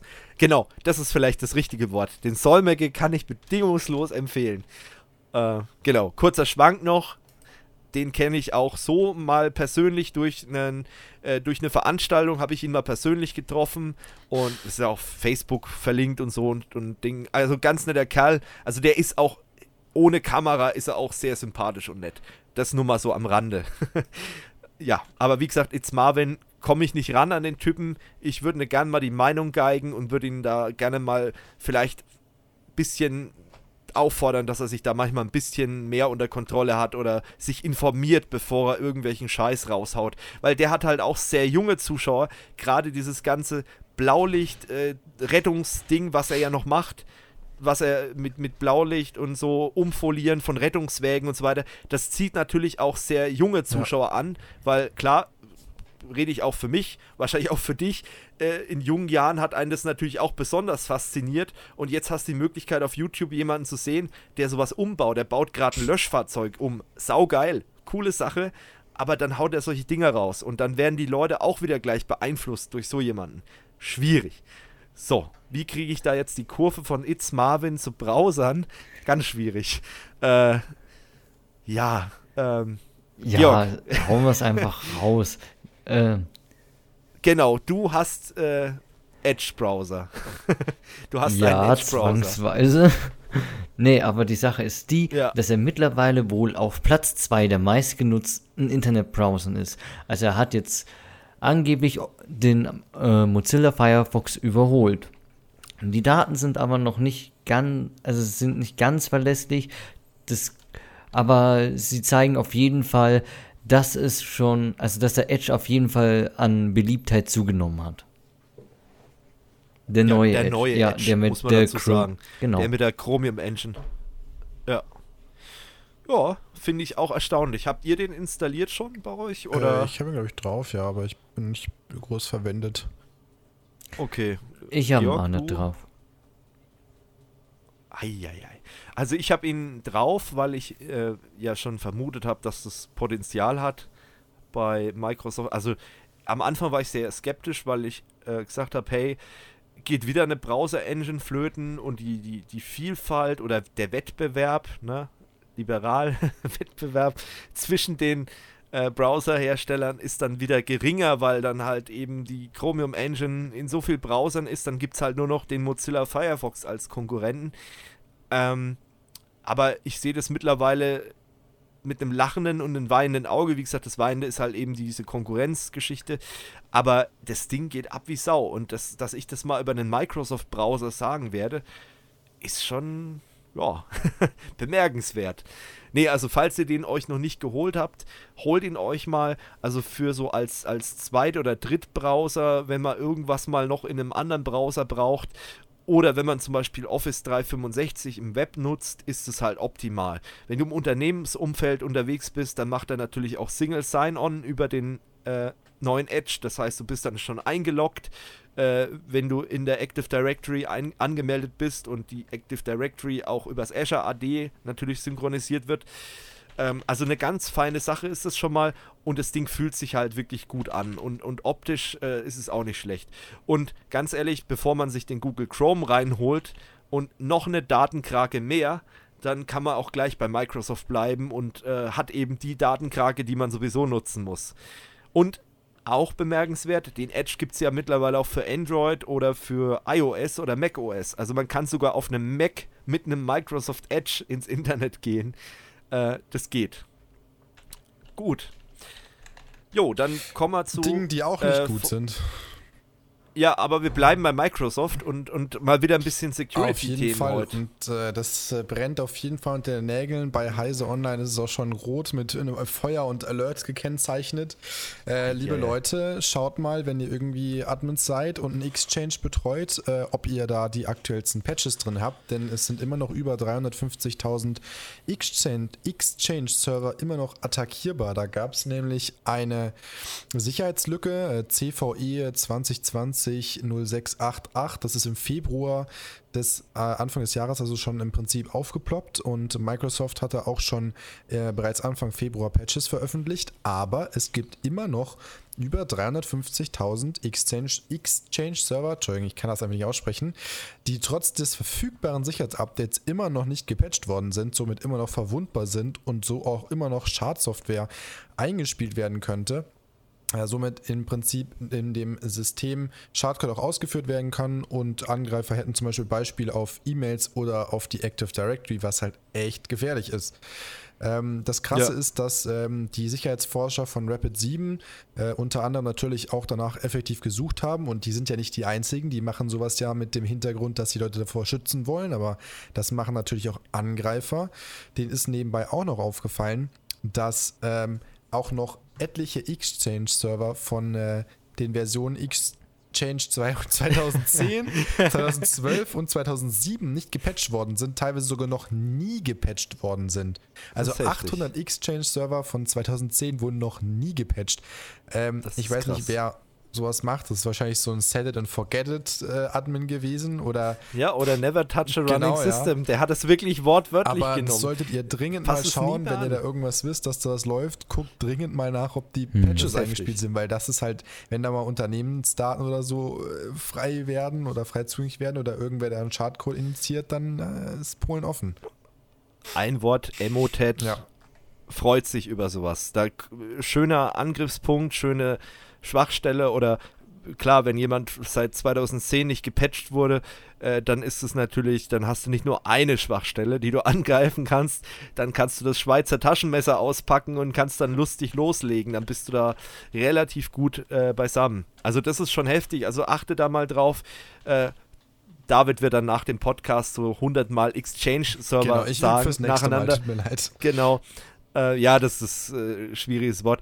Ähm, auch interessant, Rapid 7, die Firma kennen wir übrigens von der ITSA. Die hat äh, letztes Jahr auf der ITSA einen recht interessanten ähm, Vortrag gehalten. Der geht sogar noch online. Ihr wundert euch vielleicht, warum sind die Beiträge noch nicht online? Ist es der gleiche Grund wie äh, der Jahresrückblick? Nein, ist es nicht. Äh, das ist taktisch, weil ich vermute, die ITSA wird nicht stattfinden und jetzt werde ich so die ganzen Beiträge von der ITSA übers ganze Jahr verteilen, dass wir übers ganze Jahr über ein bisschen ITSA haben und äh, weil ich kann mir vorstellen, dass die Messe im November, nämlich nicht äh, Oktober, nicht stattfinden wird. Äh, und, aber der Vortrag geht noch online von Rapid 7 äh, und da ging es eigentlich so grob zusammengefasst äh, darum, wie, fu wie funktioniert eigentlich ähm, wie funktioniert eigentlich die Tätigkeit eines Penetration-Testers. Äh, wie arbeitet denn der? Und, und äh, das war eigentlich ganz interessant. Und mit so ein paar Klischees mal aufgeräumt. Und das war von Rapid 7. Deswegen nur mal so als, als äh, Hinweis auf kommende Videos, die dann erscheinen werden. Gut, wir die Thematik Exchange-Server äh, durch. Äh, was auch ein guter Austauschpunkt ist, das ist die Plattform Zoom. Und da haben wir schon ein bisschen drüber geredet. Und äh, Zoom hat ja immense Probleme gehabt, auch im Hinblick auf Security. Und die haben sich ein bisschen wie Malware installiert und hatten Probleme, die äh, Meetingräume in der Zoom-Software geheim zu halten. Ähm, jetzt ist was Neues aufgetaucht. Nämlich gibt es jetzt im Internet oder im Darknet die Möglichkeit, ein paar hunderttausend Zugangsdaten von Zoom zu kaufen. Schön mit Boris das ist Johnson. schwierig. ja, wahrscheinlich. Den, den, Account von Boris Johnson. Ähm, man könnte jetzt denken, naja, gut, ist ja jetzt nicht so problematisch, weil äh, im Prinzip das Meeting ist ja passiert oder keine Ahnung, dann ändert man halt das Passwort. Problem ist allerdings, du kannst in Zoom ja auch Meetings aufzeichnen, die dann in deinem Account hinterlegt werden. Und je nachdem, was für ein Meeting man halt da abhält äh, und welche Daten man da über Zoom überträgt, kann man das halt immer noch dann als Angreifer missbrauchen für irgendwas. Ich meine, da kann man, kann man sehr kreativ werden, weil, äh, keine Ahnung, es wird ja für tausende Sachen benutzen die Leute Zoom. Äh, und das kann jetzt ganz harmlos einfach irgendwie äh, Homeschooling sein, wie beim Georg, aber ihr nehmt ja, genau. glaube ich, Microsoft. Äh, aber es, es, es kann auch sein, dass da gerade irgendwelche Quartalszahlen oder äh, ein IT-Security-Meeting mhm. da stattfindet. generell. Also es gibt ja auch leider, richtig. ganz kurz, wenn ich da reinspringen darf, äh, auch bei uns Natürlich. passiert, dass Leute halt dann meinten, oh, wir können ja Zoom nehmen, wenn irgendwie ähm, wenn, wenn, äh, wenn irgendwie so Sachen wie äh, ja, GoToMeeting oder was auch immer, Cisco WebEx nicht funktioniert, dann nehmen wir halt ja. Zoom. Ja, ist das im Unternehmen freigegeben? Da wäre ich vorsichtig. Also, das ist bei vielen Firmen ja. momentan das Problem. Ja, also die Herausforderung, die haben wir ja auch. Ich meine, wir bieten zwar unseren Mitarbeitern alles Mögliche an, äh, aber es gibt halt dann auch externe Firmen, die dann ankommen, hey, äh, lass mal mit Zoom machen. Und dann ähm, ja, dann machen die Mitarbeiter das natürlich, ohne das zu hinterfragen. Klar, da sind wir wieder an dem Punkt, wir sind in der IT-Bubble, wir kennen halt die, wir wissen, welche Pferde kotzen, um mal einen IT-Security-Menschen zu zitieren, äh, der mir mal über den Weg gelaufen ist. Äh, wir wissen halt, welche Pferde kotzen, welche nicht und welche funktionieren und was weiß ich. Das wissen aber die normalen Anwender nicht und denen das dann zu erklären, hey, weil die Usability ist ja von Zoom wirklich gut. Ich habe das Ding ja auch mal äh, getestet, ähm, weil ich halt mal sehen wollte, was die Welt jetzt mittlerweile benutzt, weil ich kannte das am Anfang nicht, weil ich halt die ganzen bekannten, wie du schon gesagt hast, Cisco WebEx und so weiter kannte, aber Zoom eben nicht. Äh, und dann habe ich gemerkt, hey, es ist halt bedienmäßig, usability-mäßig ja, top eigentlich, weil musst wenig klicken. Das Ding installiert sich auch ohne Adminrechte.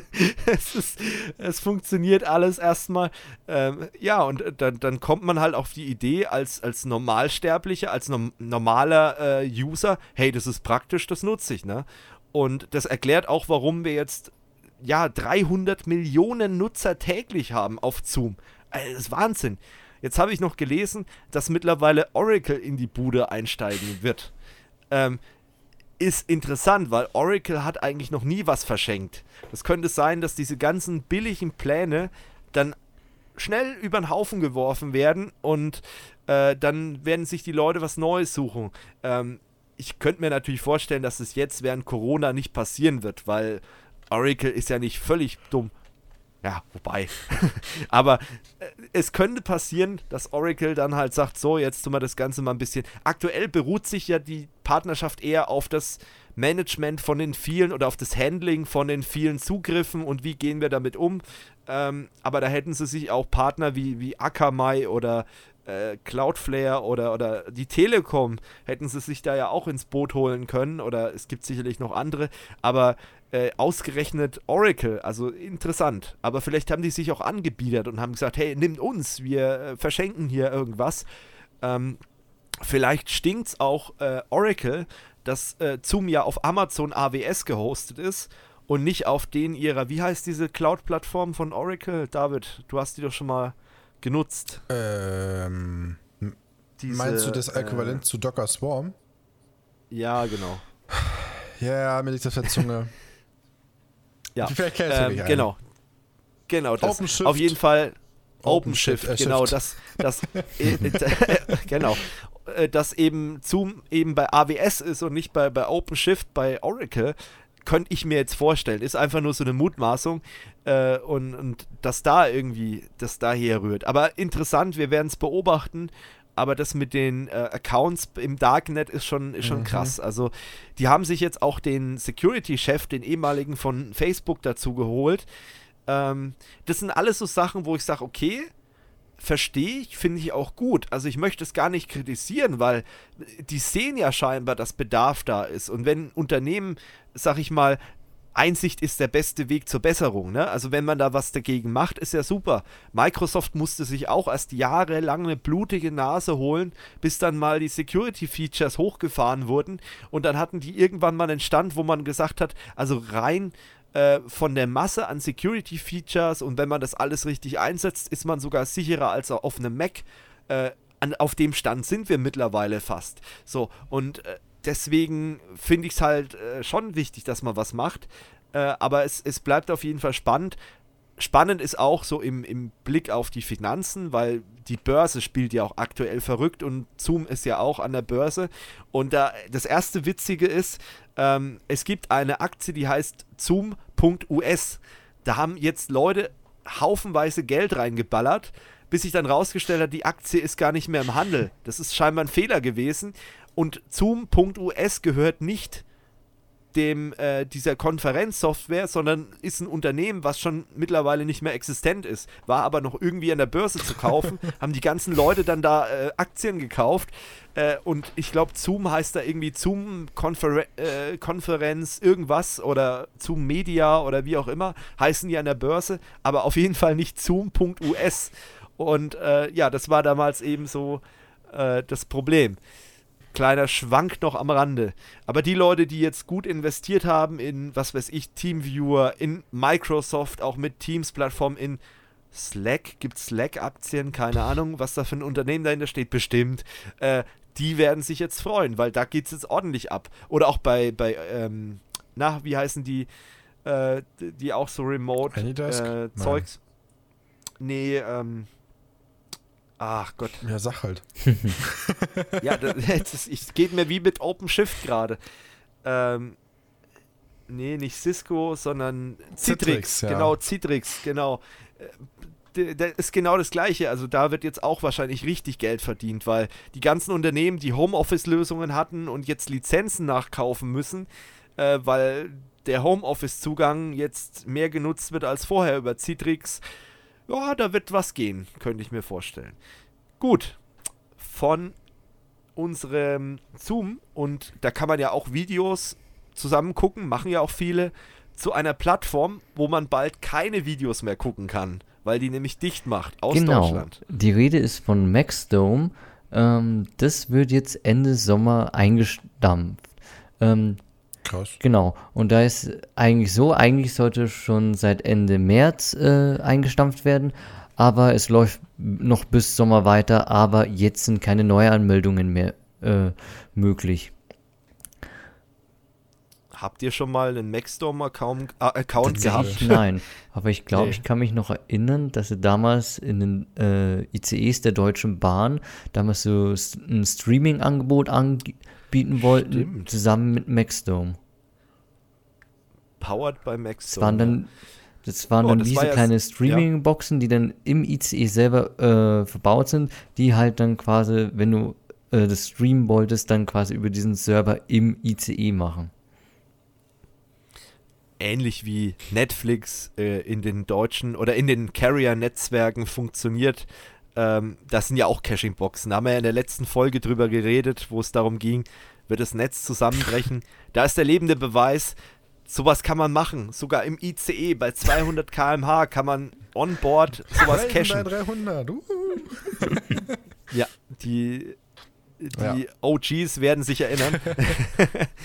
ähm, ja, finde ich auch krass. Ja. Also Maxdome war ja so Versuch, äh, in Deutschland irgendwie so eine Streaming-Plattform zu etablieren, die auch aus Deutschland kommt.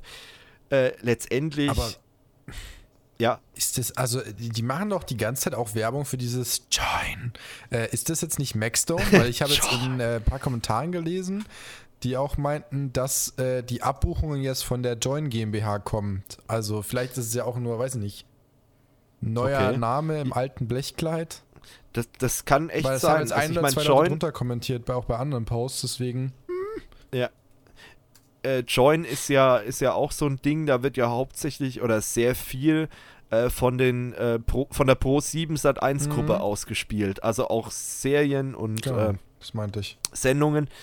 Äh, und das war ja auch bei Maxdome davor der Fall. Also das war ja auch so, dass da äh, sehr viel solches Zeug rausgespielt wurde ich finde es halt auch krass, äh, die Pro7 Sat1 Gruppe war ja eigentlich die einzige Gruppe, die in meinen Augen sehr, sehr viel experimentiert hat. Wenn man mal zum Beispiel an äh, MyVideo denkt, das gab es ja auch mal. Äh, da haben die ja auch äh, versucht, Webvideo irgendwie mhm. zu machen. Dann haben sie versucht, mit Studio 71, mit einem YouTube-Netzwerk irgendwas zu machen, was ja auch jetzt nicht unerfolgreich war. Äh, was auch die wenigsten wissen, äh, Pro 7 Sat 1 hat auch äh, sehr viele Rechte gehabt an ähm, Gronk.de, die mittlerweile, Gronk.de ist mittlerweile wieder zurückgeholt, weil es da irgendwie intern Probleme, Unstimmigkeiten gab. Aber Pro 7 Sat 1 hat eine Zeit lang Gronk.de betrieben. Ähm, das sind alles so Geschichten, äh, wo man sieht, okay, die sind trotzdem sehr webaffin. Ähm, das denkt man am Anfang eigentlich gar nicht, ne? Also so, da funktioniert schon einiges. Und ähm, ich bin gerade mal auf join.de. Was sehe ich? Das erste, was ich sehe, es gibt scheinbar hier auch Original Content, äh, ja, mit, mit YouTubern.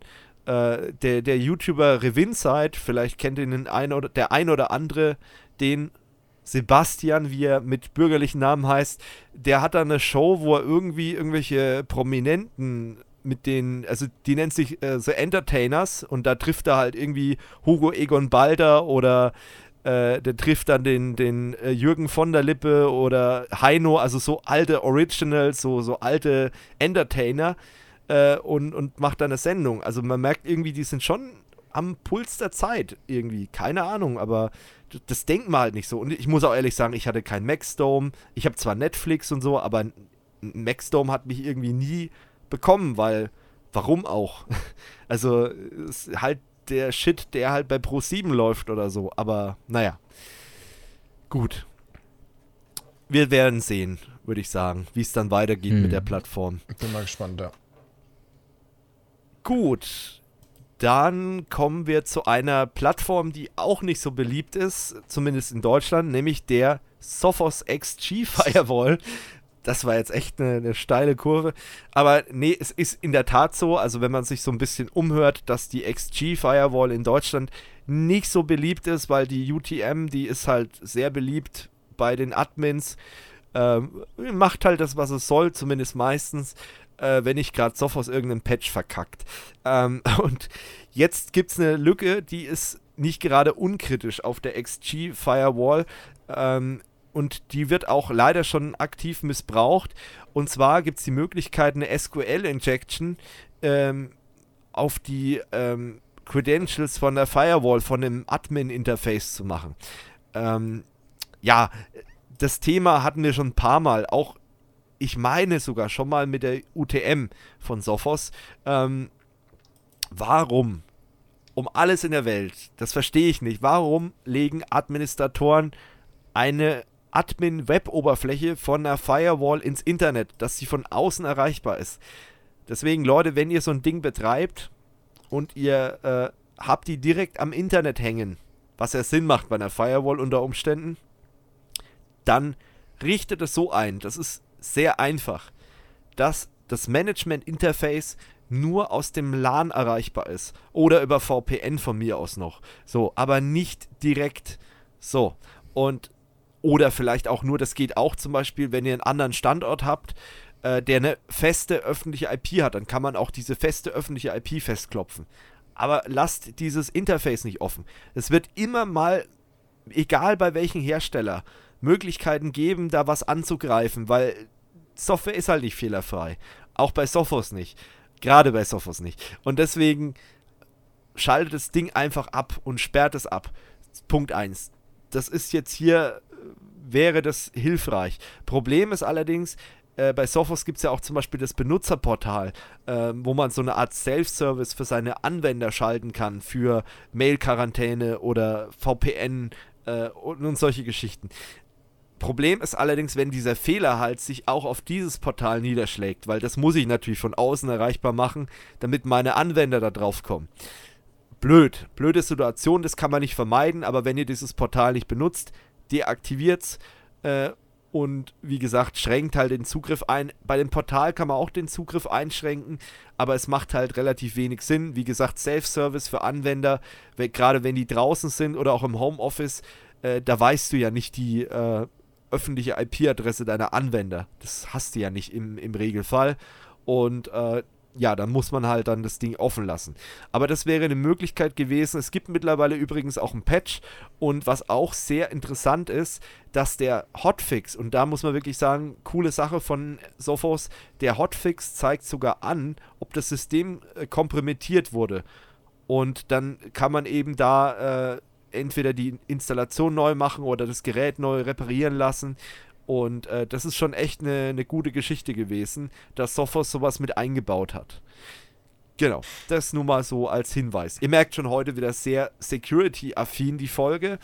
Ähm, auch ein weiteres Thema zum Thema Security, auch zum Thema Homeoffice. Rein, ja passt super rein, ist mal wieder Microsoft ja, Teams. Es wird ja momentan auch sehr stark Werbung betrieben, sogar im Fernsehen auch zum Teil, wo dann internationale oh ja. Äh, ja, Nutzer schildern, wie toll Teams ist. Äh, unabhängig davon, dass Teams ein cooles Tool ist, ähm, haben es aber Sicherheitsforscher geschafft, im Prinzip ähm, Microsoft Teams Session Tokens abzuluxen, indem sie ähm, GIFs in einen Chatverlauf oder in Teams eben eingeschleust haben und damit war es ihnen möglich, diese Session-Tokens äh, rauszubekommen oder im Prinzip mitzuschneiden und somit sich dann im Endeffekt als derjenige Nutzer auszugeben, ausgeben zu können. Somit ist es natürlich möglich, sämtliche Inhalte, die in den Chats äh, gepostet werden, aber auch teilweise Passwörter rauszubekommen.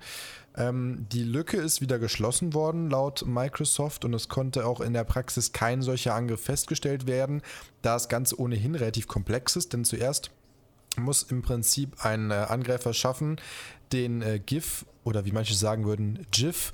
Ähm, ja, ganz schlimm. ja, ist ja auch so eine Diskussion. Ähm, nee, im Prinzip das GIF in, in ja. den Teams-Chat einzuschleusen. Also entweder, weil er halt schon Zugang zu einem Teams-Konto hat oder man kann ja in Teams auch so lustige Bilder und auch GIFs posten.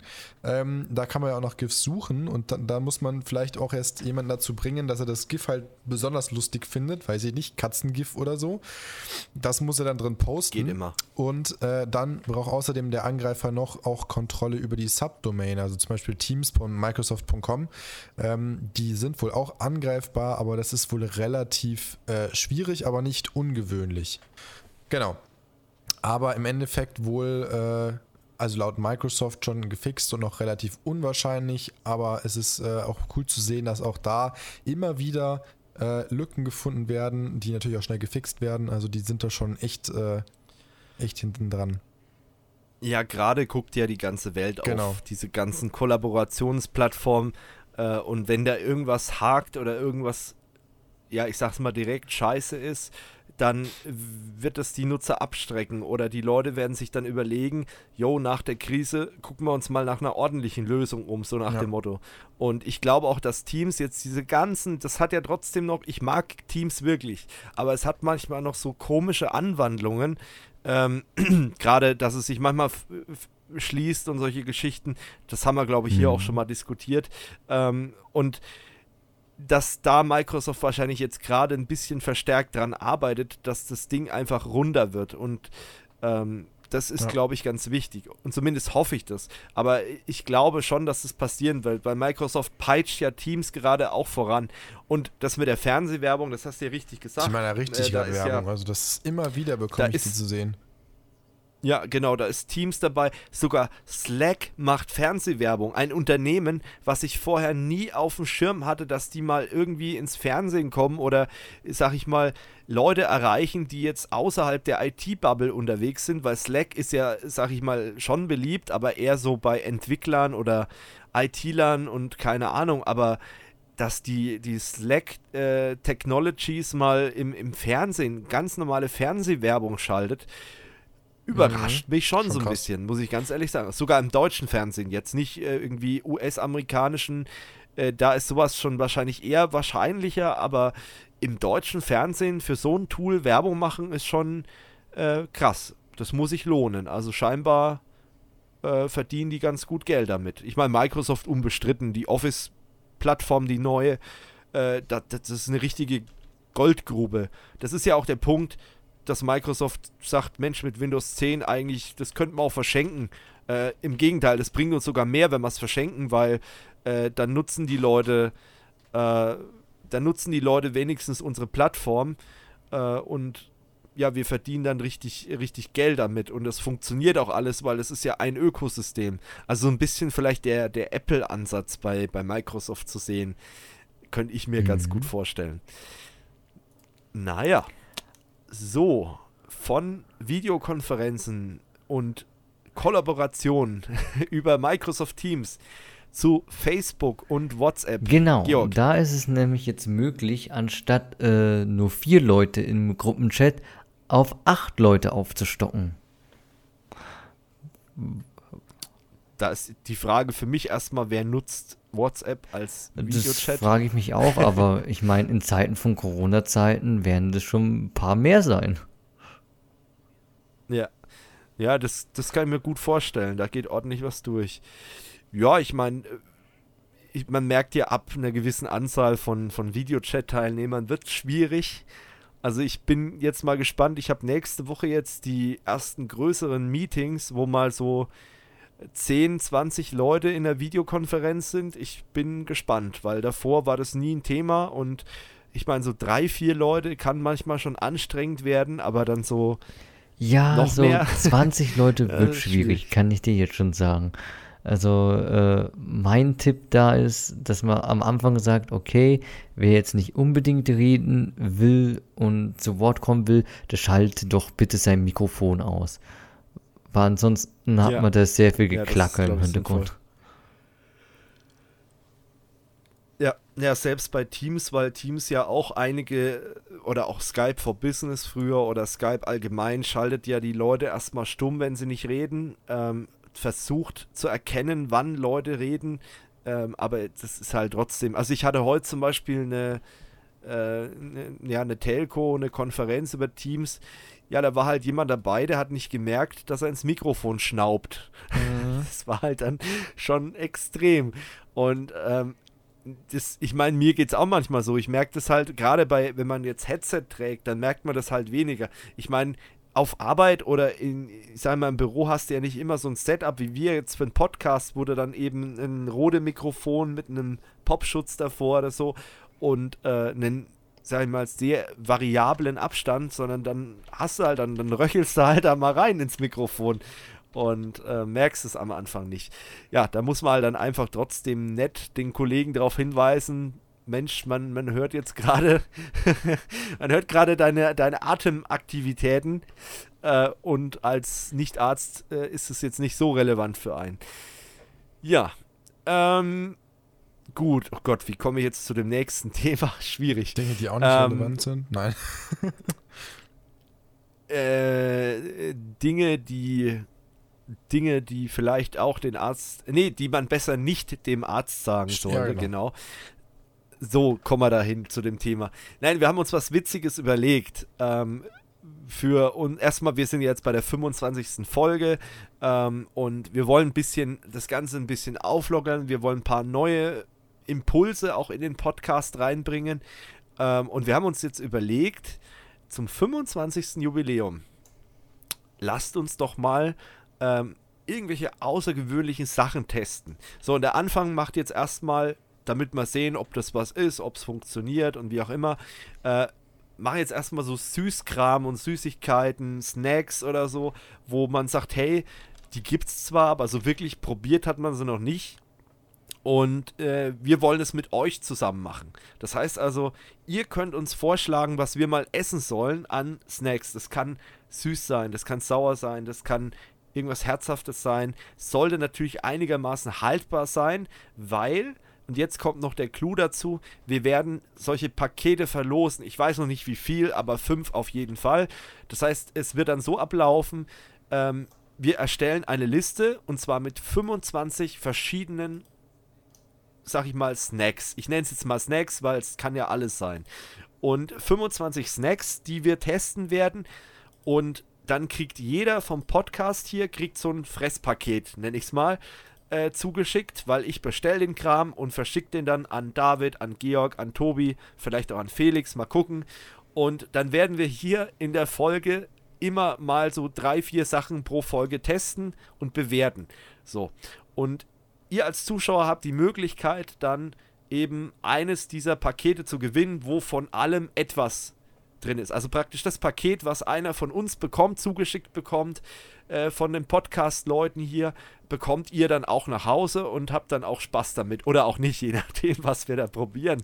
Ich weiß es ja noch nicht. Das ist ja das Witzige. Ihr könnt dann schreiben, schickt uns Links und äh, ihr habt jetzt unsere E-Mail-Adresse oder schreibt es in die Kommentare, was sollen wir probieren. Gibt's, es gibt mit Sicherheit, ich bin davon überzeugt, die Industrie in Deutschland, die ist da sehr kreativ. Es gibt bestimmt sehr viele äh, Süßigkeiten und Kram, Knabberkram, die man so jetzt nicht unbedingt auf dem Schirm hat von irgendwelchen Herstellern. Aber es kann auch irgendwas Ausländisches sein. Irgendwas, äh, was man halt übers Internet äh, bestellen kann und was eben halt auch haltbar ist, weil wir es halt eben verschicken wollen. Ähm, also, und kommt jetzt bitte nicht mit äh, Surström oder so. Kennt ihr diesen ja. Fisch, der in dieser Dose da ist? Nein, danke. Bitte nicht mit sowas. Das ist kein Snack. Das ist eine, das, das ist, ist eine ja. Körperverletzung. Das, das können wir im Podcast nicht mal. Also wirklich ernsthaft, wo man sagt, hey, das würden wir mal ausprobieren. Äh, irgendwelche verschiedenen, keine Ahnung, irgendwelche abstrusen Milka-Sorten oder äh, irgendwelche äh, Knabbereien, die halt sehr speziell sind.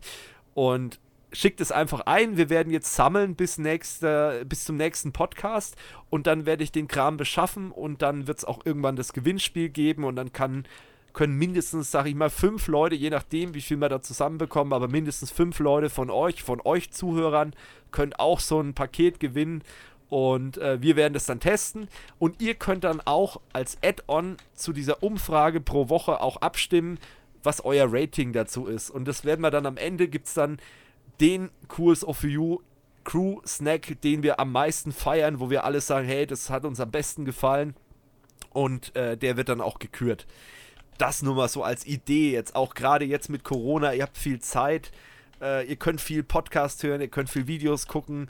Äh, also denke ich zumindest. Also ich muss sagen, ich habe relativ wenig Zeit während Corona, aber es geht sicherlich auch anderen Leuten so, dass sie eben sehr viel Zeit haben.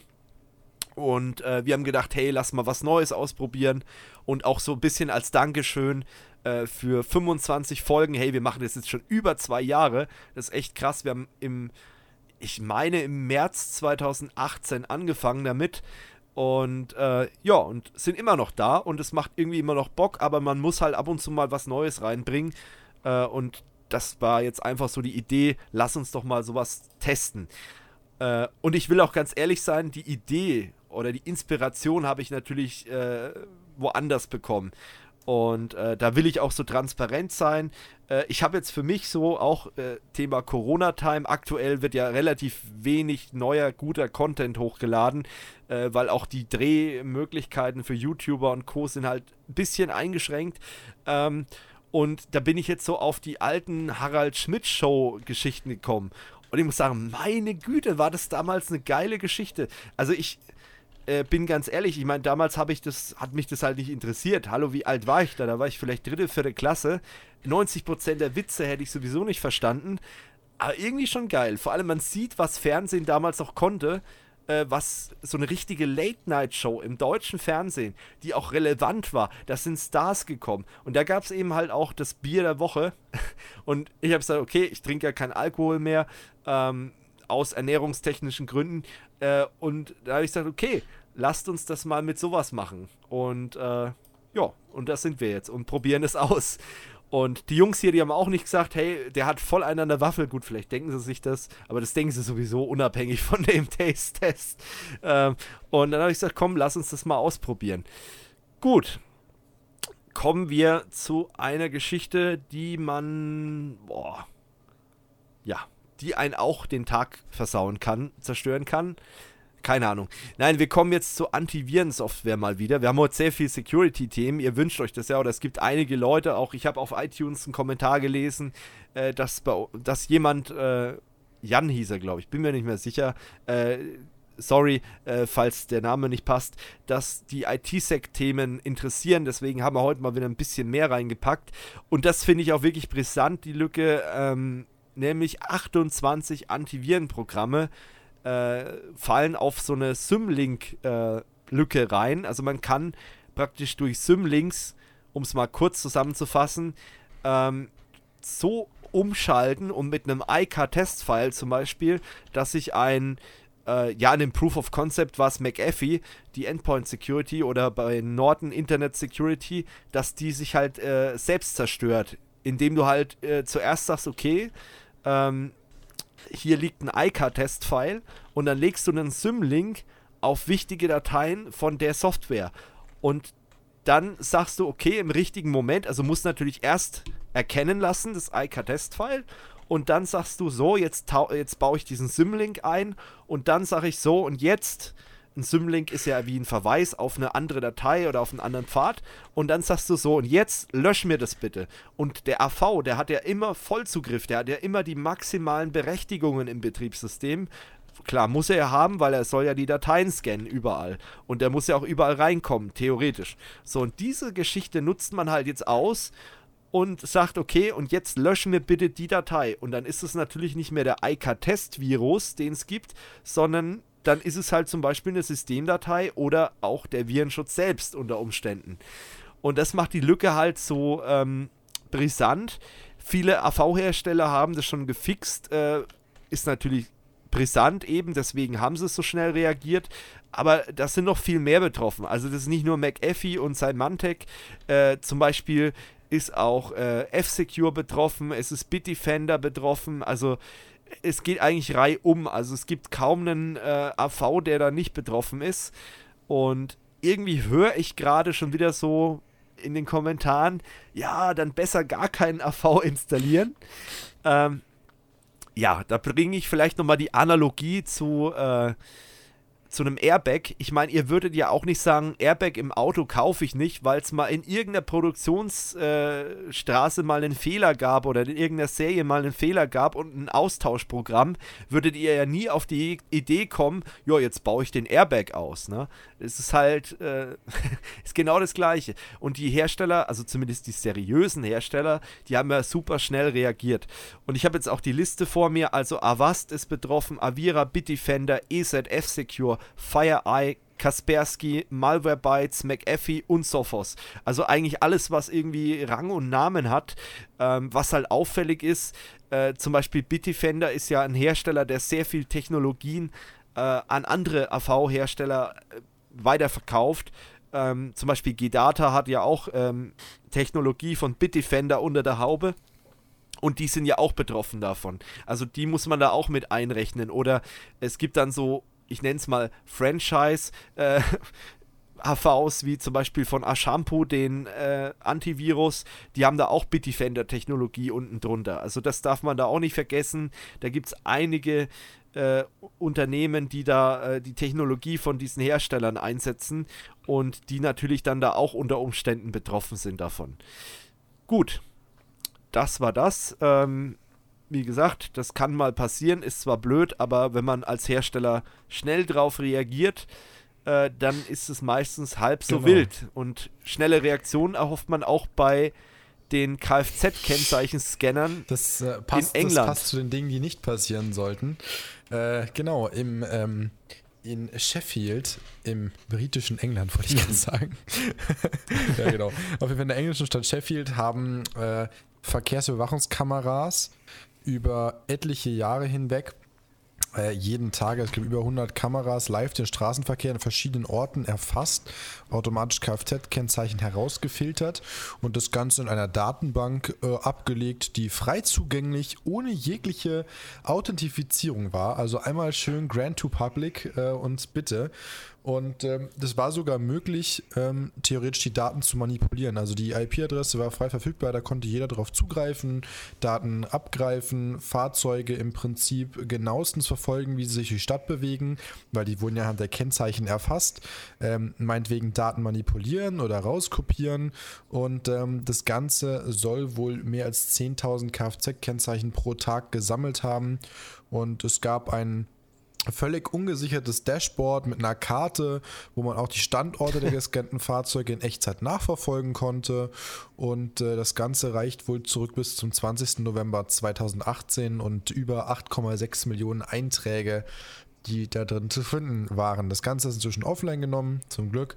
Und ähm, ist natürlich jetzt auch ja. von den Datenschützern dort zu Lande, die natürlich auch dann gesagt haben, hey Leute, das ist so oder so schon scheiße, aber wenn ihr halt auch noch ne, so eine Datenlücke, es geht halt einfach gar nicht und das Ganze dann noch in, in, eine, in eine, Datenbank zu stellen, wo ihr darauf zugreifen kann, mhm. ist halt schon eine heiße Nummer. Also ist absolut inakzeptabel sowas. Auf jeden Fall. Ja, das äh, hat einen schon ein bisschen überrascht, dass sowas möglich ist. Vor allem, das ist ja, solle man meinen, auch keine Bananenrepublik, aber naja gut. Wer weiß, wie viel äh, IoT-Systeme oder irgendwelche Steuerungstechnik bei uns einfach über öffentliche IPs im Netz rumhängt. Ja. Ähm, das wird sicherlich auch nicht gerade wenig sein. Ja, das äh, so viel dazu und ähm, apropos abhängen oder rumhängt, viele hängen ja jetzt zu Hause rum äh, und das äh, fällt ja alles unter den Begriff Homeoffice, Homeschooling.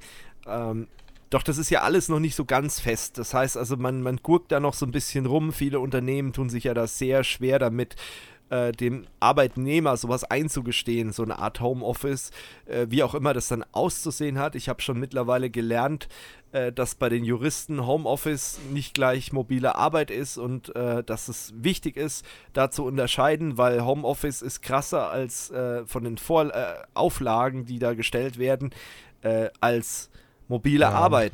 Und jetzt gibt es da ja, sagt jemand, der Betriebsrat ja. ist, genau. Bet Betriebsrat ist da auch. Spaß das muss ja theoretisch, je nachdem, wie du es dann benennst, auch für jeden Arbeitsplatz machen. Deswegen ist es eine ganz, ganz schwierige genau. Sache in Deutschland.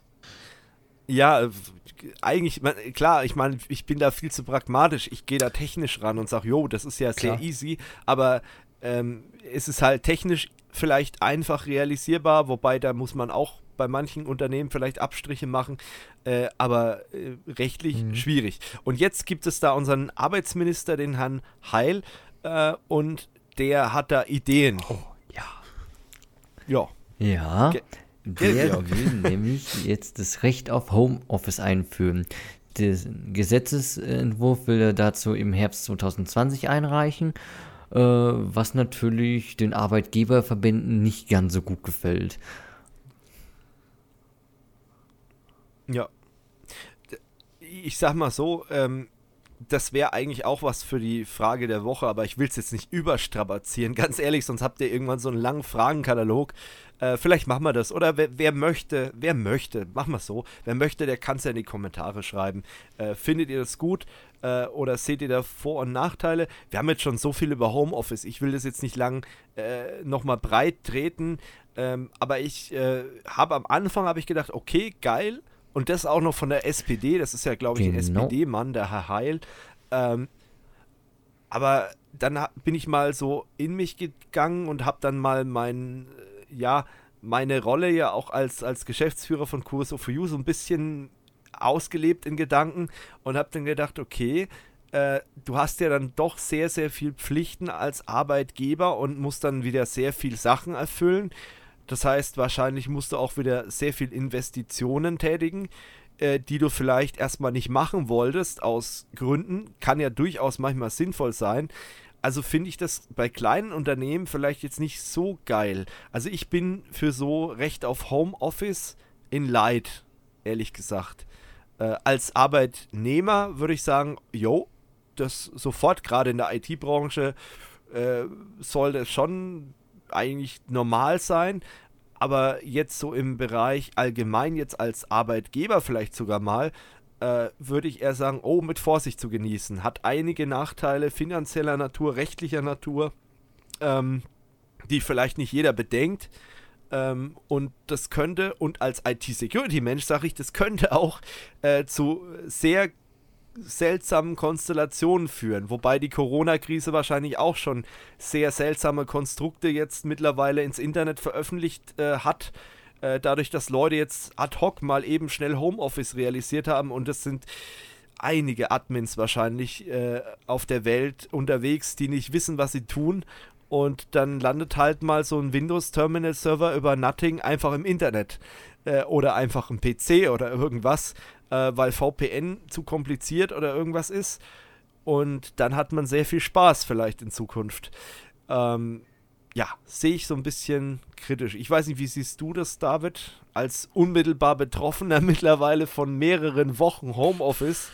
Ja, bei uns ist ja, also wir sind ja einer der wenigen, äh, sag ich mal, wo das Ganze sowieso tarifvertraglich inzwischen auch ein Anspruch ist. Von daher haben wir das Problem, sag ich mal, gar nicht, aber ähm, Ihr seid ja auch keine Butze mit zehn ja, Leuten. Ja, klar, wir so. haben, sind eigentlich, glaube ich, also ja. wie, wie man in unserer Forschung, glaube ich, wir sind äh, eine der wenigen Arbeitgeber, es müssen, glaube ich, unter 10 Prozent, die sowas in einem Tarifvertrag fest geregelt haben. Von daher bin ich da ganz froh drum.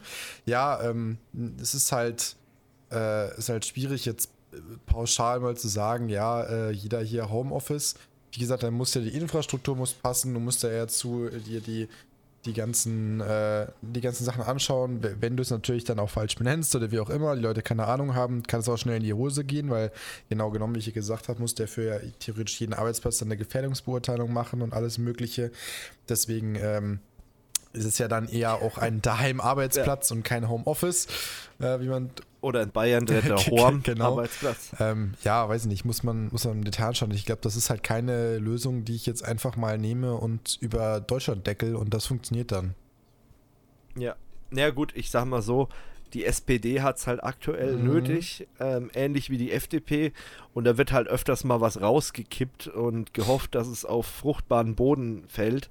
Äh, wie gesagt, grundsätzlich hätte ich, also wahrscheinlich hätte ich sogar ehrlich gesagt, dass eher von der FDP erwartet, dass sowas kommt. Ich glaube aber, dass die auch schon so mit sowas liebäugeln, Homeoffice für alle, ähm, passt ja auch gut in die Partei. Aber wie gesagt, das Problem, ich sehe es halt, es, also es ist nicht so einfach, man kann das jetzt nicht pauschalisieren. Ähm, und ich bin halt dafür, dass man das so ein bisschen eingrenzt, vielleicht auch Größe des Unternehmens da bedenkt äh, und auch bedenkt, dass es vielleicht trotzdem noch den ein, die ein oder andere Voraussetzung geben muss, äh, damit sowas äh, durchgesetzt ja. werden kann.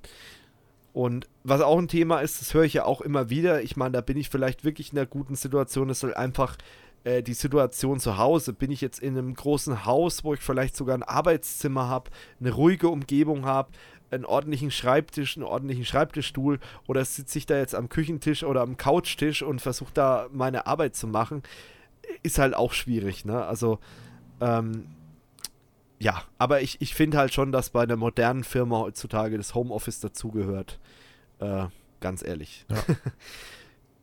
gut.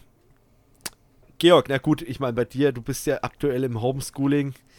Zum Homeoffice, glaube ich, da bist du noch ein bisschen weg. Aber würdest du, vielleicht andere Frage, wenn du dann mal wieder auf äh, Arbeitgeberjagd gehst irgendwann, ähm, würdest du ein, deinen Arbeitsplatz, deinen zukünftigen schon danach auswählen, dass du die Möglichkeit hast, Homeoffice zu machen?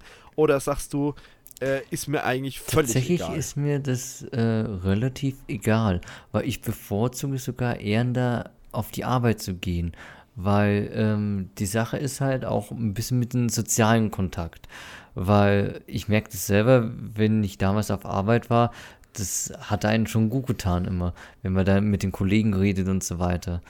Und meine Befürchtung ist halt, dass wenn man dann das Homeoffice, das ist natürlich sehr verlockend, das zu nutzen und das wäre echt praktisch, aber dass man dadurch den Kontakt mit den Kollegen verliert. Hm, ja, das ist echt ein Punkt. Aber ja, stimme ich zu. Aber da kann man ja auch wieder sagen, ähm, man geht halt nur zwei Tage die Woche ins Homeoffice. Das wäre natürlich eine Option. Und dann finde ich es ja wieder legitim. Ja.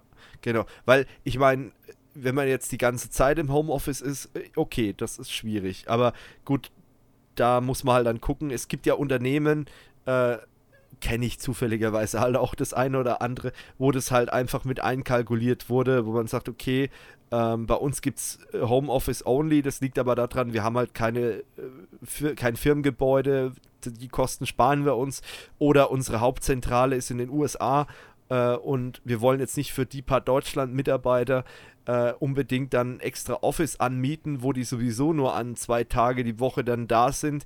Ähm, aber das sind halt sehr spezielle Fälle und die triffst du halt hauptsächlich in der IT-Branche, die triffst du aber weniger in den anderen Branchen an. Das ist eher so eine IT-Eigenheit, äh, sag ich mal.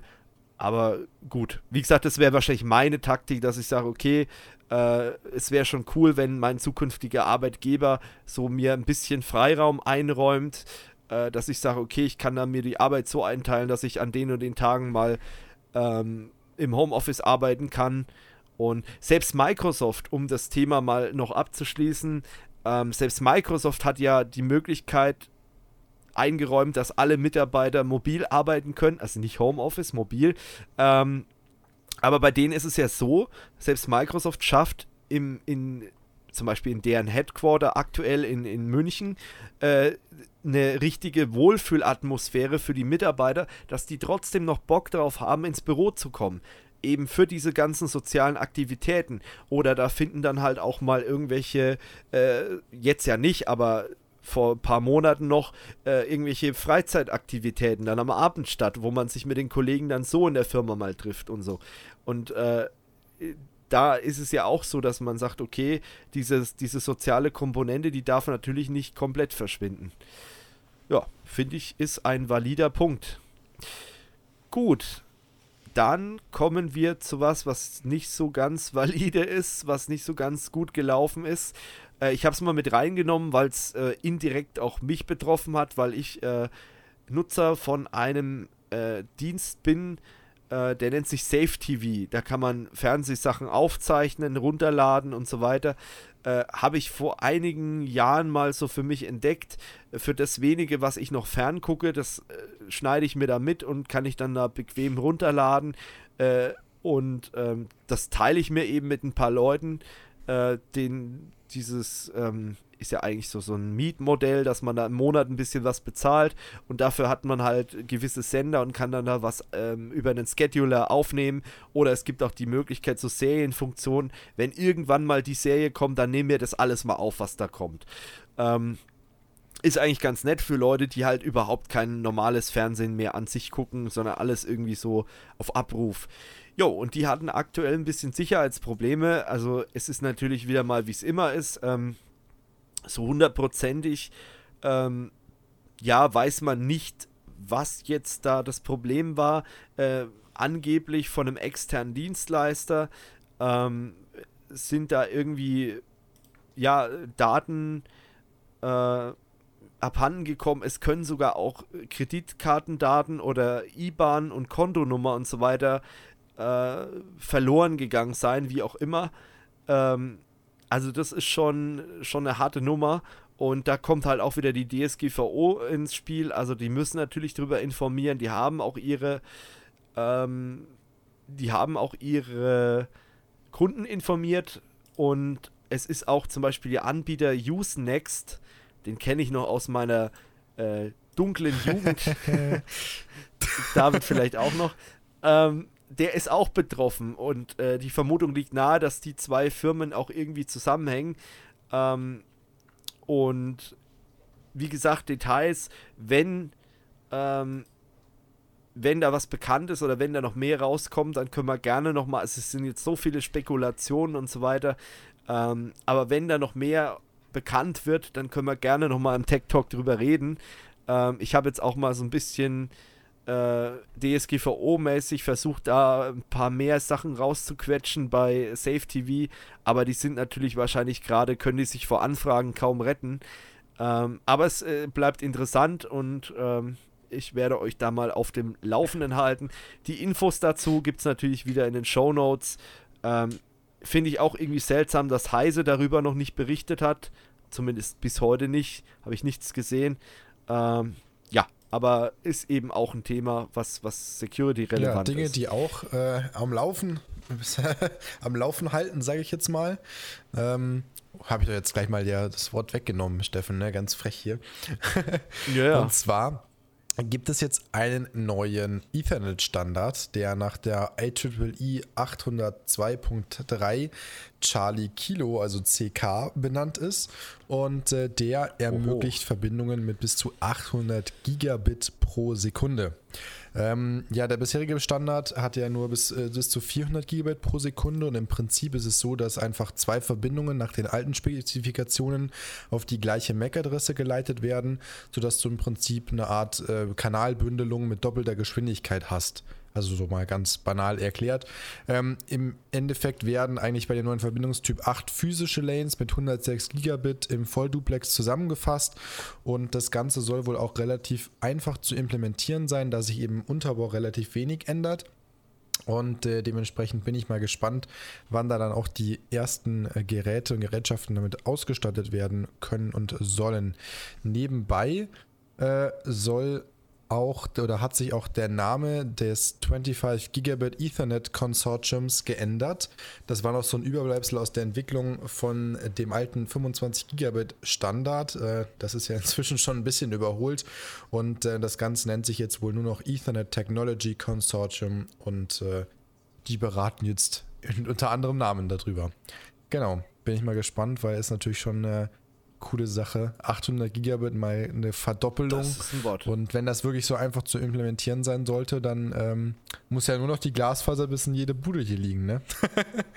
dann, dann geht's los hier. Dann kannst du Usenext wieder richtig, richtig leer saufen. Ja. Ähm, eine Geschichte noch, kurzes Update. Ich habe gerade gesehen, Heise hat drüber berichtet mittlerweile und äh, ich zitiere mal kurz Heise.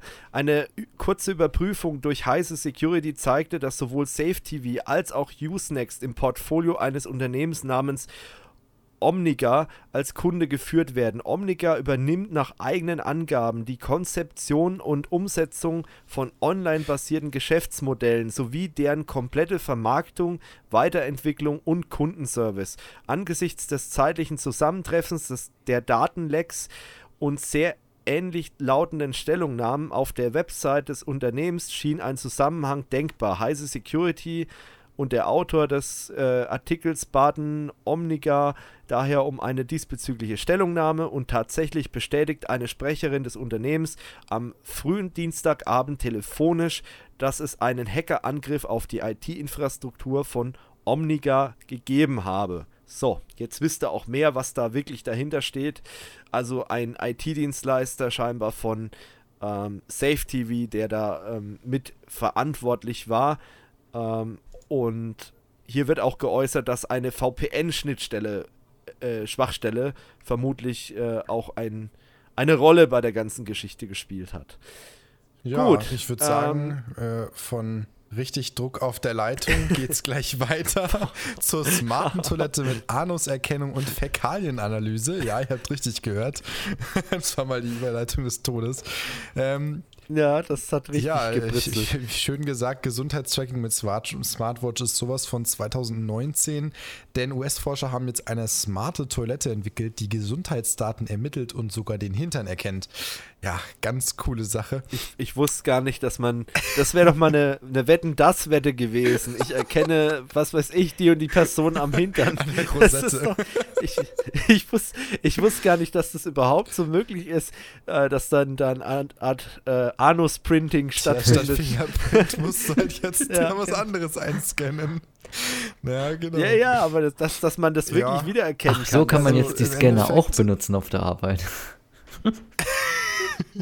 Na, da kommt, da kommt keiner, da schneidet dir keiner mehr den Finger ab, ne, wenn du gekidnappt wirst. Ja. ja, auf jeden Fall haben äh, ja. Forscher der US-Universität Stanford eine smarte Toilette entwickelt, die ähm, Kot und Urin medizinisch analysieren soll und den Nutzer biometrisch identifizieren können soll. Sie haben im Prinzip eine normale Toilette vernetzt, mit allerhand Analysetechnik ausgestattet, also Kameras, Druck- und Bewegungssensoren, haha, Druck- und Bewegungssensoren, ähm, ja. Analysetechnik, genau, und sie sollen im Prinzip äh, Erkrankungen wie Prostatakrebs oder Nierenprobleme so schneller diagnostizieren können. Das wäre halt jetzt meine erste Frage gewesen. Äh, was bringt es? Ja. Aber klar, anhand der Ausscheidung, das wissen schon die alten Römer, der Menschen oder der, der Lebewesen, erkennst du halt, ob die krank sind. Ne, das macht schon ja. irgendwie Sinn. Ja, die Toilette ist halt und, im Prinzip, erfasst die halt beim Erledigen Geschäfte die sogenannte Urodynamik, was unter anderem okay. Durchflussrate und Druck des Urinstrahls beinhaltet, sowie die Konsistenz des Stuhls. Hier gibt es dann einen Highscore. also wer den meisten Druck auf dem Kessel hat. Jedenfalls kommen auch Teststreifen zum Einsatz, die im Prinzip halt wahrscheinlich so pH-Wert, Lackmusstreifen, weiß ich nicht, wer das noch kennt. Ja, genau. Ähm, und das Ganze, dieses Experimentalklo, wurde in einer Studie mit 21 Personen getestet. Und äh, ja, die Daten sollen dann automatisiert in einem sicheren Cloud-System abgelegt werden können, damit Natürlich. sie halt für Ärzte und Gesundheitseinrichtungen bereitstehen. Hoffentlich nicht in der elektronischen Gesundheitsakte in Deutschland. Genau, und die. Nee, das hast du dann. Und äh, ja. die Toilettensysteme sollen auch autonom funktionieren. Ja, wäre schlimm, wenn da jemand immer daneben sitzt und sagt, was passiert. Nein. Toilette, mach genau. das, Toilette. Und sie sollen sogar von mehreren Personen benutzt werden können und deswegen auch die Identifikation der Nutzer, damit die Daten richtig zugeordnet werden. Und deshalb, und das ist das Witzwichtige, die Identifikation entsteht wohl nicht über die Rosette, sondern es ist in der Spültaste ein Fingerabdruckleser integriert, also vielleicht doch gar nicht Ach, so fancy. Oh. Und ähm, ja, revolutionär, wie man es vielleicht am Anfang angenommen hat. Genau, was noch lustiges dabei steht, doch was ist, wenn jemand anderes als die just defiziert habende Person die Spülung drückt? In diesem Fall haben die Forscher vorbildlich antizipiert und deshalb ein Kamerasystem für die Anuserkennung eingebaut, damit Nutzer anhand von Aufnahmen ihrer Analregion identifiziert werden können. Das mag seltsam also klingen. Auch Multifaktor. Genau, das mag seltsam klingen, aber es zeigte sich, dass auch einen einzigartigen Anusabdruck gibt. Entsprechend, ja. Ja, eben, das, das, das finde ich ja auch so bemerkenswert. Ich meine, wir, haben ja vorhin schon uns, uns sehr lustig über die Meldung gemacht, aber das sind ja trotzdem Erkenntnisse, die ich jetzt so nicht mhm. gehabt hätte. Wenn, ich, wenn wir das jetzt nicht reingenommen hätten in den Tech Talk, haben viele von euch sicherlich immer noch den Eindruck, dass das einfach, dass jede, jedes Arschloch gleich ist. um es mal so zu sagen. Ne? Also von daher, das, das hat trotzdem einen Mehrwert, dass wir solche Themen mal mit reinnehmen was ich auch ganz cool fände, wenn du dann zum Beispiel bei deinem Fitness-Tracker, ob das jetzt eine Fitbit ist oder irgendwas, dann hast du da so ein Toilettensymbol und dann gelaufen, geht dann erstmal der Chemiebaukasten auf und sagt dir, hey, der pH-Wert bei deiner letzten äh, Toilettenprobe war so und so und das war so und so. Das ist schon interessant. Und was auch noch, wo ich mich schon richtig drauf freue, wenn da die ersten Tech-YouTuber auf YouTube die smarte Toilette vorstellen. Das erste Review. ja, dann irgendwie Toiletten-Review. Ich meine, es gibt ja schon Leute, die machen Videos. Ich meine, ich sag nur Horst Lüning mit seiner Toilette, der hat ja so eine smart, also so eine semi-smarte Toilette, die halt die in China schon in vielen Hotels und so äh, verbaut ist, die dann halt mit Spülung und Pipapo, weil hat er ja ein Video gemacht, also über die, den Klopapiermangel kann er nur lachen, weil äh, er kriegt den Arsch gespült ne, durch die Toilette. Und äh, aber wie gesagt, die Masse der Tech-YouTuber, die wird noch kommen. Und da freue ich mich irgendwie schon drauf, weil das könnte sehr amüsant werden. Ich weiß, das ist ein bisschen plumper Humor, aber manchmal macht das einfach Spaß. Äh, Gerade im Moment in der ernsten Zeit, da äh, finde ich es ganz, ganz amüsant. Aber das wird jo, sich doch äh, keiner leisten können, kein normaler Mensch. Ja, am Anfang nicht. also auch diese... Eigenen Bauset. ich hasse im 3D-Drucker Alter, ich sehe es jetzt schon im Make-Magazin. Genau. ja, genau. Ja, ich, ich, ich sag mal so, äh, ganz äh, am Anfang mit Sicherheit sehr teuer, aber so eine, äh, hol dir mal von, von äh, Villeroy und wie heißen die? Villeroy Boch. Goch? Ja. Boch. Ähm, war übrigens auch bei der Harald Schmidt Show Thema. Da haben sie den Pressesprecher von Villeroy und Boch äh, angerufen und haben ihn gefragt, äh, wie man den Firmennamen ausspricht, weil das ist eigentlich französisch. Ähm, und oh Wunder, aber die, man kann ihn auch Villeroy und Boch aussprechen und nicht französisch. Ähm, das nur mal am Rande. Äh, so eine Kloschüssel ist jetzt nicht gerade billig. Also ich meine, da wird die smarte, ich meine, Elektronik wird immer billiger. Also ich glaube jetzt nicht, dass sich das irgendwann dann so abhebt. Ich könnte mir höchstens vorstellen, so Verbrauchsmaterial für Tests und so weiter, äh, dass da irgendwie eine Kassette oder irgendwas drin sein muss, dass diese Teststäbchen ja. oder irgendwas, äh, da, keine Ahnung, aber da ist mit Sicherheit irgendwas verbaut, was Verbrauchsmaterial angeht. Aber diese smarten Toiletten, die gibt es ja schon länger. Also diese äh, aus China, die dann auch äh, nass und Föhn und Brille anheizen und Klodeckel hoch runter äh, fahren und solche Geschichten. Das gibt es ja schon, hm. schon länger eigentlich. Ne? Ja, also ich, ich frage mich nur gerade, wo, das so, wo du darüber gesprochen hast, äh, was machen eigentlich dann so Leute, die so Probleme haben mit dicken Haufen? Der, der, ich erinnere dann nur an den alten Haustechnik-Dialog und den Mann, der sich Sorgen machte, dass äh, seine Haufen so groß sind, dass sie nicht durch das 3-Zoll-Rohr der, der Toilettenanlage passen. Das können wir mal unten verlinken. Das ist der legendärste Dialog auf der Welt. Ah, das, den Link musst du mal schicken, ah, ja, genau. Ja. Also, da gibt es Leute, die haben Bedenken.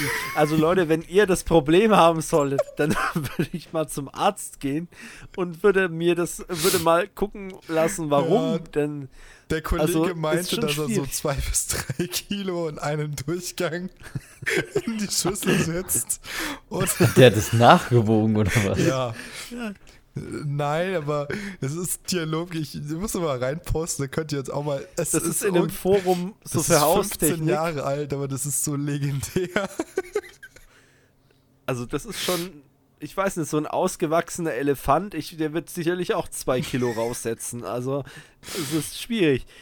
Also, allen Respekt. Naja, gut, aber jeder, ja. wie, er, wie er kann oder ich, wie er muss. Ne? Je nachdem. ja. Ja, das, das, wir, wir verlinken ja. das mal in den Show Notes. Der David sucht's raus und wenn, wenn der Link nicht drin ist, dann schreibt David an oder schreibt uns eine Mail, dann haben wir es vergessen. Betrefft ähm, Haufen. Ihr habt ja jetzt genau großer Haufen, dann äh, wissen ja, wir Bescheid. Äh, an äh, techtalk.kursofu.com. Genau, Dinge, die Gut. auch nicht mehr jeder kann heutzutage. Stichwort zum nächsten Thema und zwar Kobol. Ähm, ja, äh, ich habe nicht Kobold. Kobold ich gesagt, nein, Kobol. Äh, ich habe damit noch ja. zu tun, der Arbeit. Ich bin selber kein Kobol-Programmierer, aber ähm, auch viel Software, auch in der im Banken-IT-Sektor oder auch generell. Äh, alles, was am Mainframe, Mainframe, halt passiert, passiert halt größtenteils ja. noch in COBOL und nachdem die meisten ähm, älteren Leute jetzt durch Corona alle wegsterben, nein, nachdem die meisten älteren so böse sein. Sag doch, sag doch gleich wie Boris Palmer, ja, die sterben, werden eh in einem halben Jahr eh alle gestorben. Habt ihr es mitbekommen? Ja. Wahrscheinlich schon, ne? Also oh, Boris nee. Palmer. Nee, war nicht so gemeint, aber ja. Fakt ist halt, dass nun mal viele ältere Leute, die halt Kurbel programmieren konnten, inzwischen in Rente sind oder halt verstorben sind. Das haben wir selber in der Firma das Problem. Und ähm, ja, nachdem der Mainframe ja auch schon seit 20 Jahren totgesagt ist, aber bis heute immer noch weltweit sehr verbreitet ist und ähm, da die Kurbel-Programmierer langsam ausgehen, hat IBM mit der Linux Foundation kostenlose COBOL-Programmierkurse gestartet in den USA hauptsächlich. Und ähm, das Ganze ist halt ein Projekt mit der Open Mainframe, mit dem Open Mainframe Project der Linux Foundation. Im Prinzip sind es kostenlose COBOL-Kurse auf Open Source Basis für Anfänger und Fortgeschrittene. Dafür nutzen IBM und Linux momentan GitHub und Microsoft Visual Studio Code. Und ähm, im Mai sollen dann eben dazu noch Videoschulungen folgen, im Prinzip auch mit IBM. Und dazu gibt es dann noch eben Foren, wo man mit Rat und Tat sich unterstützen kann. Ja, Standard halt wie Stack Overflow, halt nur für COBOL und halt von IBM. Ja. Genau. Ja, interessant. Ich meine, da gibt es ja scheinbar einen riesen Bedarf und äh, auch Versicherungen habe ich gehört, mhm. die haben verstärkt noch neben der Finanzwirtschaft äh, äh, da sehr viel Kobol im ja. Einsatz.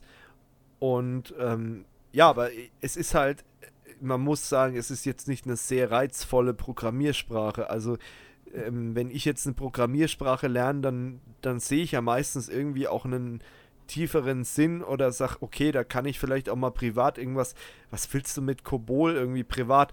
Und das andere Ding ist, die soll wohl auch ziemlich, äh, ja, ziemlich zickig ja, sein. Also es ist ziemlich syntaxorientiert. Es ist, es ist, und, mein, ist halt uralt, schon mal von wann äh, Kobol ist, ist ja. halt eine, eine uralte Programmiersprache, die ist halt für diese ganzen mathematischen Sachen und was im Banken- und Versicherungswesen passiert und so, für solche Sachen ist er halt gut. Ja.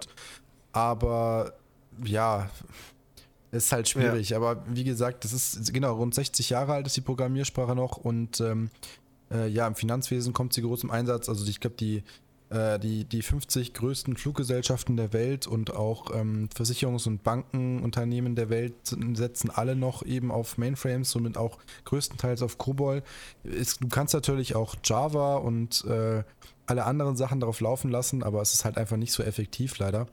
Und es ist halt auch sehr schwierig, so ein rieses, riesen Paradigma da einfach mal abzulösen. Das macht man halt nicht von heute auf morgen. Das haben schon viele probiert und es hat nicht geklappt. Und schätzungsweise laufen halt noch so 90, 95 Prozent der kompletten, ähm, des kompletten Finanzwesens der ganzen Welt im Prinzip über Mainframes und im Hintergrund halt mit COBOL. Hm. Ja, interessant. Also kommt man normalerweise in der normalen, also in so der sag ich mal, Brot- und, und äh, Butter-Geschäft von IT äh, kommt man eigentlich wenig zu Kobol, äh, Kobol, aber es kommt doch mal vor und deswegen finde ich das immer ganz interessant. Ich habe auch noch Kollegen, die sagen, ja, sie können Kobol noch äh, programmieren, äh, sind halt mittlerweile raus aus dem Geschäft, die müsste man wahrscheinlich auch erstmal wieder äh, abholen und, und äh, die Sachen, die sie früher mit Kobol programmiert haben, die, die äh, sind wahrscheinlich lächerlich gegenüber dem, was jetzt in der Finanzbranche da abgeht. Das ist sicherlich nicht gerade äh, wenig oder sehr einfach aufgebaut, sag ich mal. Naja, ähm, ja, von äh, Kobol zu äh, wesentlich wahrscheinlich in anderen Programmiersprachen programmierten Spielen und da gibt es ja auch Messen dafür. Äh, und da gibt es zum Beispiel in Deutschland eine Messe, nämlich die Gamescom. Und die hat ja jetzt auch Probleme in Sachen Corona. Oh Wunder, es gibt ja ein Veranstaltungsverbot, ich meine bis 31. Mhm. August in Deutschland. Und auch die Gamescom ist betroffen. Und wir ja eigentlich auch mit QSO for You, weil wir ja jedes Jahr eigentlich mindestens eine Person von unserem Team äh, auf der Gamescom unterwegs war. Und wir wären eigentlich auch gern dieses Jahr drauf unterwegs gewesen. Aber Georg, wie sieht es denn jetzt eigentlich aus? Genau, Was macht denn die, die sagt nämlich, sie wird digital. Wie das genau ablaufen wird, weiß man noch nicht. Dazu will sie sich noch äh, genauer äußern. Aber es wird auf jeden Fall diese äh, Opening Night, wie letztes Jahr, wird es auch dieses Jahr wieder geben. Mit dem, ich muss den Namen kurz nachschauen. Geoff Cashley. Wenn ich hoffe, ich habe den jetzt richtig ausgesprochen man kennt ihn bestimmt. Also es gibt sicherlich Leute, die kennen ihn. Angeblich ein sehr nicht, bekannter Spielejournalist, aber okay. Ähm, ja, mit ja und es soll, wie gesagt, wie so ein Livestream werden. Halt bloß dieses Jahr ohne Zuschauer halt. Also ohne Live-Zuschauer. Ja. Äh, ja, also ich hoffe, das wird noch mehr als so ein blöder Livestream, ganz ehrlich. Also ich äh, habe schon, wir haben ja schon den Traum geäußert, irgendwelche virtuellen äh, Möglichkeiten, da Spiele zu testen oder irgendwas. Aber ich fände es schon ein bisschen mager, wenn jetzt einfach nur ähm, ja, wenn dann nur dieser Livestream stattfindet, ne? weil dann hat man sich wirklich sehr einfach gemacht, ganz ehrlich. Aber wir werden es sehen. Vielleicht also, über Google Stadia, also. das wäre schon ganz geil.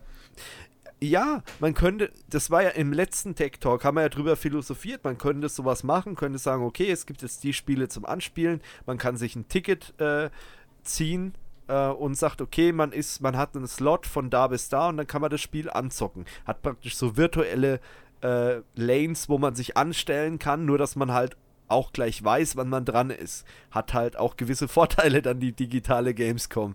Die ist wahrscheinlich, was das angeht, sogar noch besser als die analoge. Und da ist auch wahrscheinlich die Gefahr, ähm, dass sie dann zu gut wird und dann sagt jeder, ja, wofür brauchen wir überhaupt noch die Gamescom? Ja, oder ich gehe oder Hybrid, dass in Zukunft die Gamescom so stattfindet für dieses mhm. Community-Erlebnis und das Außenrum und so weiter. Und es gibt dann halt auch die Möglichkeit, digital an der Gamescom teilzunehmen oder irgendwie so. Oder man macht zuerst die analoge und dann ein bisschen später, damit die Leute, die es digital machen, einen Nachteil haben, äh, gibt es dann noch Und natürlich den Vorteil für Gamescom. jeden, der auf der Gamescom also, selber ist und nicht dazu kommt, irgendein Spiel anzuspielen. Ja, genau.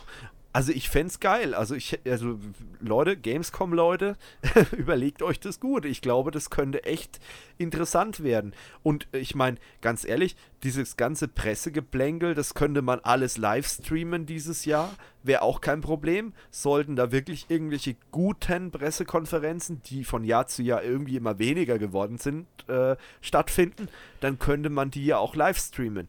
Wäre alles kein Problem. Also ja, ich bin, ich bin sehr gespannt. Gut, wir halten euch auf dem Laufenden. Ähm, falls wir auch wissen, in welcher Form wir darüber berichten werden, dann können wir das ja hier auch mal erzählen. Das ist ja kein Geheimnis und dann wisst ihr schon, wie ihr dran seid. Ähm, ja, Spoiler schon mal klar, wir werden nicht vor Ort sein. Das wird natürlich nicht gehen. Ähm, ja, aber irgendwie werden wir darüber schon berichten. Gut, ähm, worüber wir auch berichten müssen unbedingt, ist eine Zero-Day-Lücke in der Apple Mail-App auf iOS oder unter iOS. Ähm, und das ist halt äh, sozusagen mehr oder weniger eine direkte Eintrittskarte ins iOS. Also von wegen Apple ist komplett sicher und ähm, ja, wenn man ein iPhone hat, dann braucht man sich keine Gedanken mehr über IT-Security zu machen. Äh, schön wär's. Ähm, wir haben hier wirklich einen Zero-Day-Exploit, der es erlaubt, Chartcode ins System einzuschleusen, äh, der sehr kritisch ist. Es ist ein Patch auf dem Weg, der ist aber, soweit ich weiß, noch nicht ausgespielt. Ähm, vielleicht jetzt mittlerweile schon, wenn der Podcast angehört wird. Ähm, ihr solltet auf jeden Fall mal, wenn ihr ein iPhone habt, checken, ob ihr ähm, ja, ob ihr Patches verfügbar habt für iOS. Ähm, und falls äh, das Ganze noch länger andauert, wird sogar vom BSI, also vom Bundesamt für Sicherheit in der Informationstechnik empfohlen, ähm, dass man eine alternative Mail-App benutzt, äh, was auch immer das dann sein kann. Ähm, ich weiß nicht, gibt es Outlook für iOS? Wird mich wundern. Äh, Wobei, doch, kann schon sein. Schon, die, Echt? Ich muss mal nachschauen. Glaube ich auch. Kann ich ja, Tech ja, Bescheid also, Ich glaube schon, ja. Dann, dann, dann könnt ihr iOS äh, nutzen und dann Outlook auf dem Wenn's eure äh, Firma Smartphone, hat. auf dem iPhone. ähm, ja gut, äh, wenn ihr jetzt ein Privatsmartphone ja, habt. Wenn äh, Firmen-Smartphone, da gibt es ja immer noch die Möglichkeit zum Beispiel, äh, dass die, das Mobile Device Management von der Firma eine eigene App mitbringt. Bei Sophos ist es zum Beispiel so, oder ich meine auch beim Mobile Iron, ich bin mir da aber nicht ganz sicher, bei Sophos weiß ich es, äh, die haben einen eigenen Mail-Client dabei, der als App mitkommt. Äh, und da nutzt man gar nicht den Mail-Client vom Betriebssystem, sondern hat da was eigenes. Ähm, kann natürlich auch eine Lösung sein, also vielleicht sind Unternehmen da sogar gar nicht mal so betroffen, aber Privatleute auf jeden Fall. Und ja, also das äh, ist eine sehr krasse Lücke, mit der ich jetzt so erstmal nicht gerechnet habe, wenn ich ehrlich bin. Gut, ähm, wo ich aber mit gerechnet habe, ist, dass TikTok stinkt. ähm, ich habe schon ein paar Mal über TikTok gelästert. Ich mag die Plattform nicht. Ich finde auch das Geschäftsmodell so ein bisschen speziell äh, und äh, habe auch Bedenken, dass mit den Daten wirklich so umgegangen wird. Aber das stört natürlich die ganzen äh, heutigen Teenager nicht. Das ist denen völlig Wumpe und äh, die finden es halt geil, diese Plattform. Ich kann die Faszination nicht nachvollziehen. Naja, und jetzt ist halt eben rausgekommen, äh, dass auf TikTok überhaupt keine Verschlüsselung herrscht. Und man kann halt über so eine Art Man-in-the-Middle-Attacke, könnte man halt zum Beispiel Fake-Videos unterschieben äh, und, und äh, Daten manipulieren. Und äh, es ist halt dahingehend kritisch, zum Beispiel, wenn es um das Thema Wahlen geht oder Coronavirus auch, äh, dass man da halt einfach irgendwelche Fake News oder irgendwas unverschlüsselt da einschleust. Und äh, die Gefahr besteht halt immer, wenn man äh, Systeme einsetzt, die halt noch mit HTTP kon ähm, kommunizieren oder mit einem unverschlüsselten Datenstream. Und äh, das ist halt bei TikTok der Fall. Ne? Also, wie gesagt, ich mag die Plattform nicht, deswegen fand, kam mir das vielleicht sogar gerade recht, dass, dass äh, sowas aufgedeckt wurde.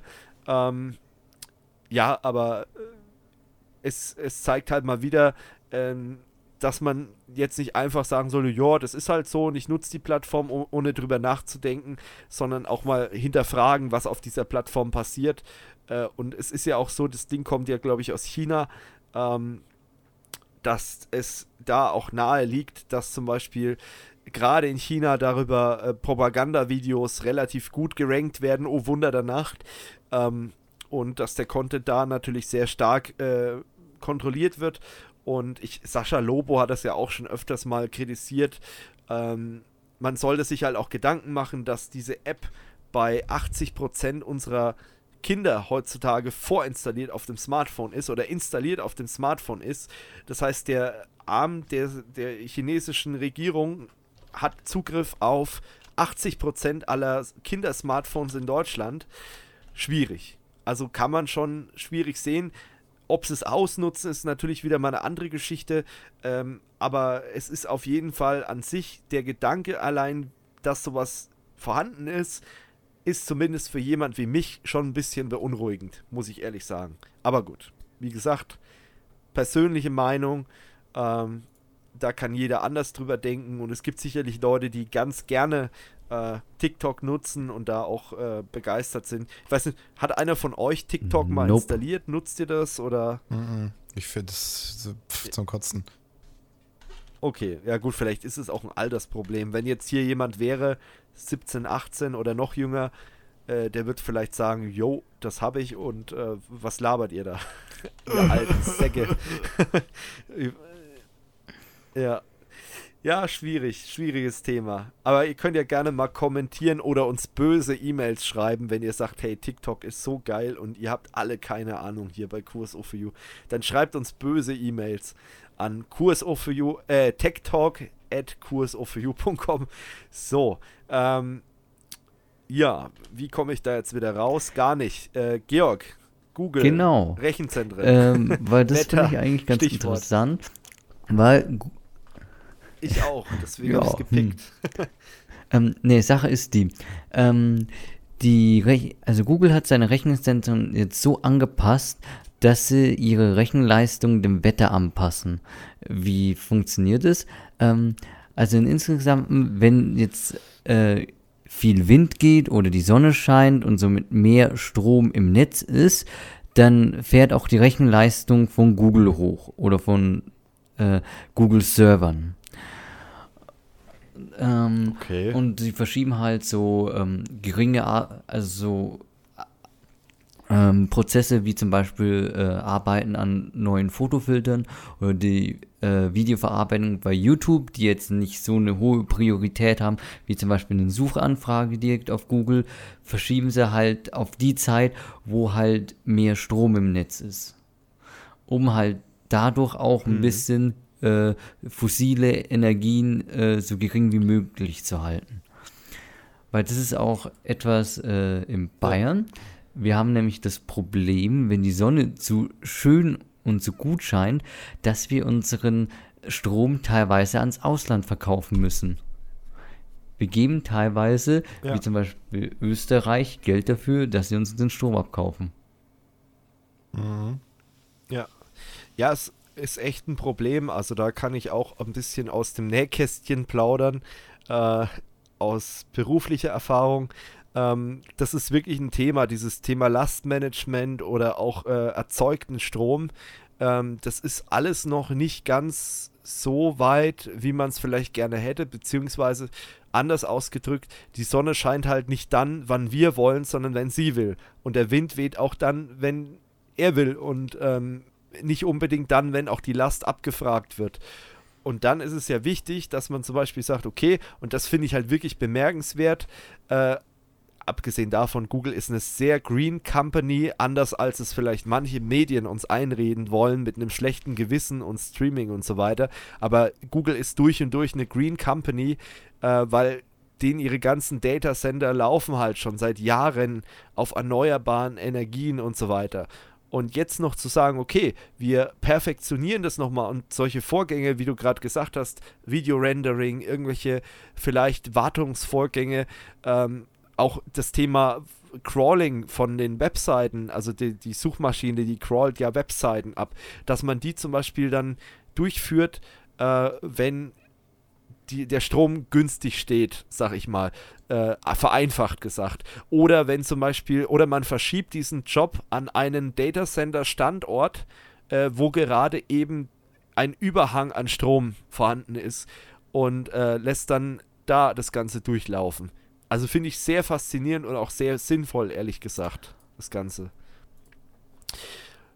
Ja, ähm, was ich auch sehr sinnvoll finde oder sehr gut finde, und da kommen wir jetzt schon fast zum Ende, ähm, ist die äh, Felix Bar Tesla Dokumentation.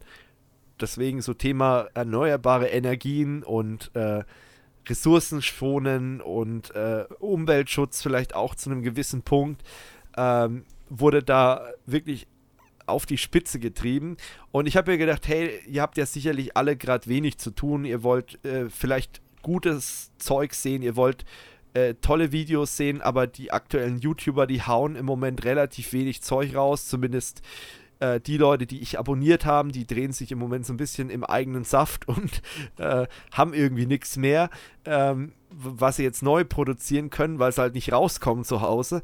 Ähm, aber einen gibt's, oder drei besser gesagt, nämlich den äh, Felix Ballinger, also Felix Bar auf YouTube, einmal den Jonah Plank, der heißt, glaube ich, auf YouTube auch Jonah Plank, äh, und den äh, Jonas Falk, der heißt, äh, habe ich vergessen auf YouTube. Ähm, auf jeden Fall, die waren zusammen Anfang des Jahres äh, am Nordkap, also in Norwegen, unterwegs äh, wo es ja wirklich arschkalt ist, also minus 18 Grad und Schneesturm und was weiß ich alles, und haben eine Dokumentation gedreht, wie sie mit einem Tesla, also von Felix der Tesla, und einem Diesel-SUV von Jonah äh, Richtung Nordkap gedüst sind. Und das haben die so geil gefilmt. Erstens mal natürlich, klar, 4K.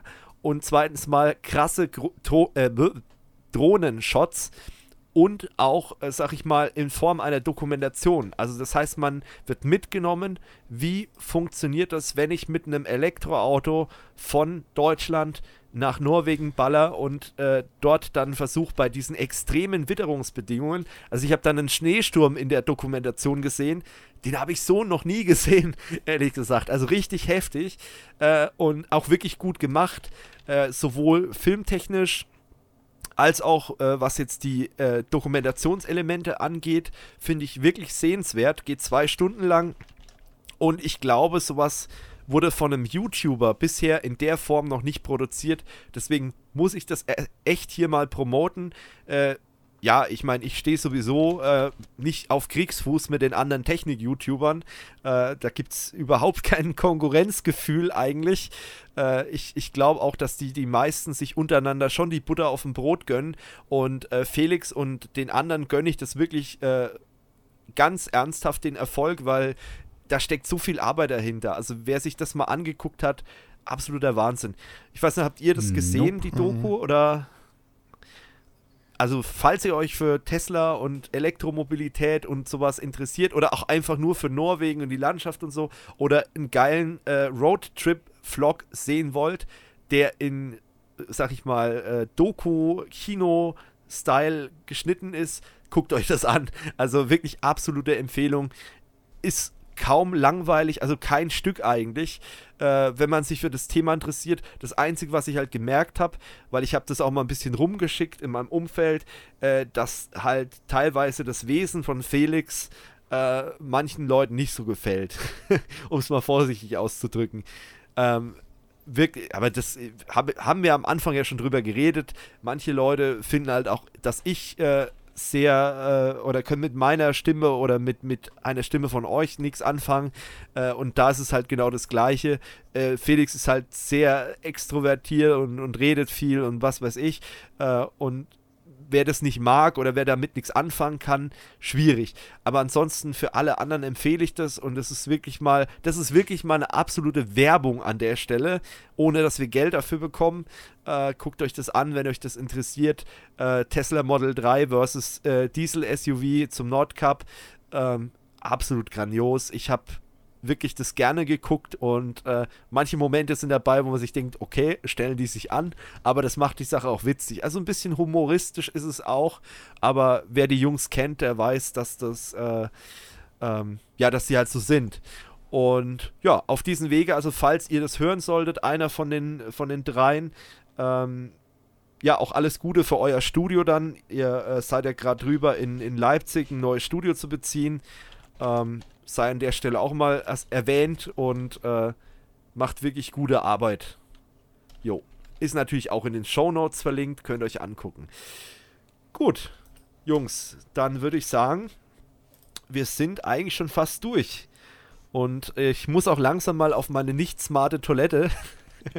ähm, und äh, in diesem Sinne äh, denkt dran, Hinweise per Mail an techtalk.cursofyou.com.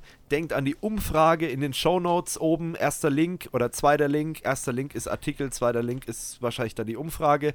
Machen wir jetzt immer. Umfrage der Woche. Schickt uns Vorschläge für irgendwelche Snacks, Süßigkeiten. Äh, und dann würde ich sagen, hören wir uns demnächst wieder. Und ja, vielen Dank fürs Zuhören. Jo, bis zum nächsten Mal. Tschüss. We'll be right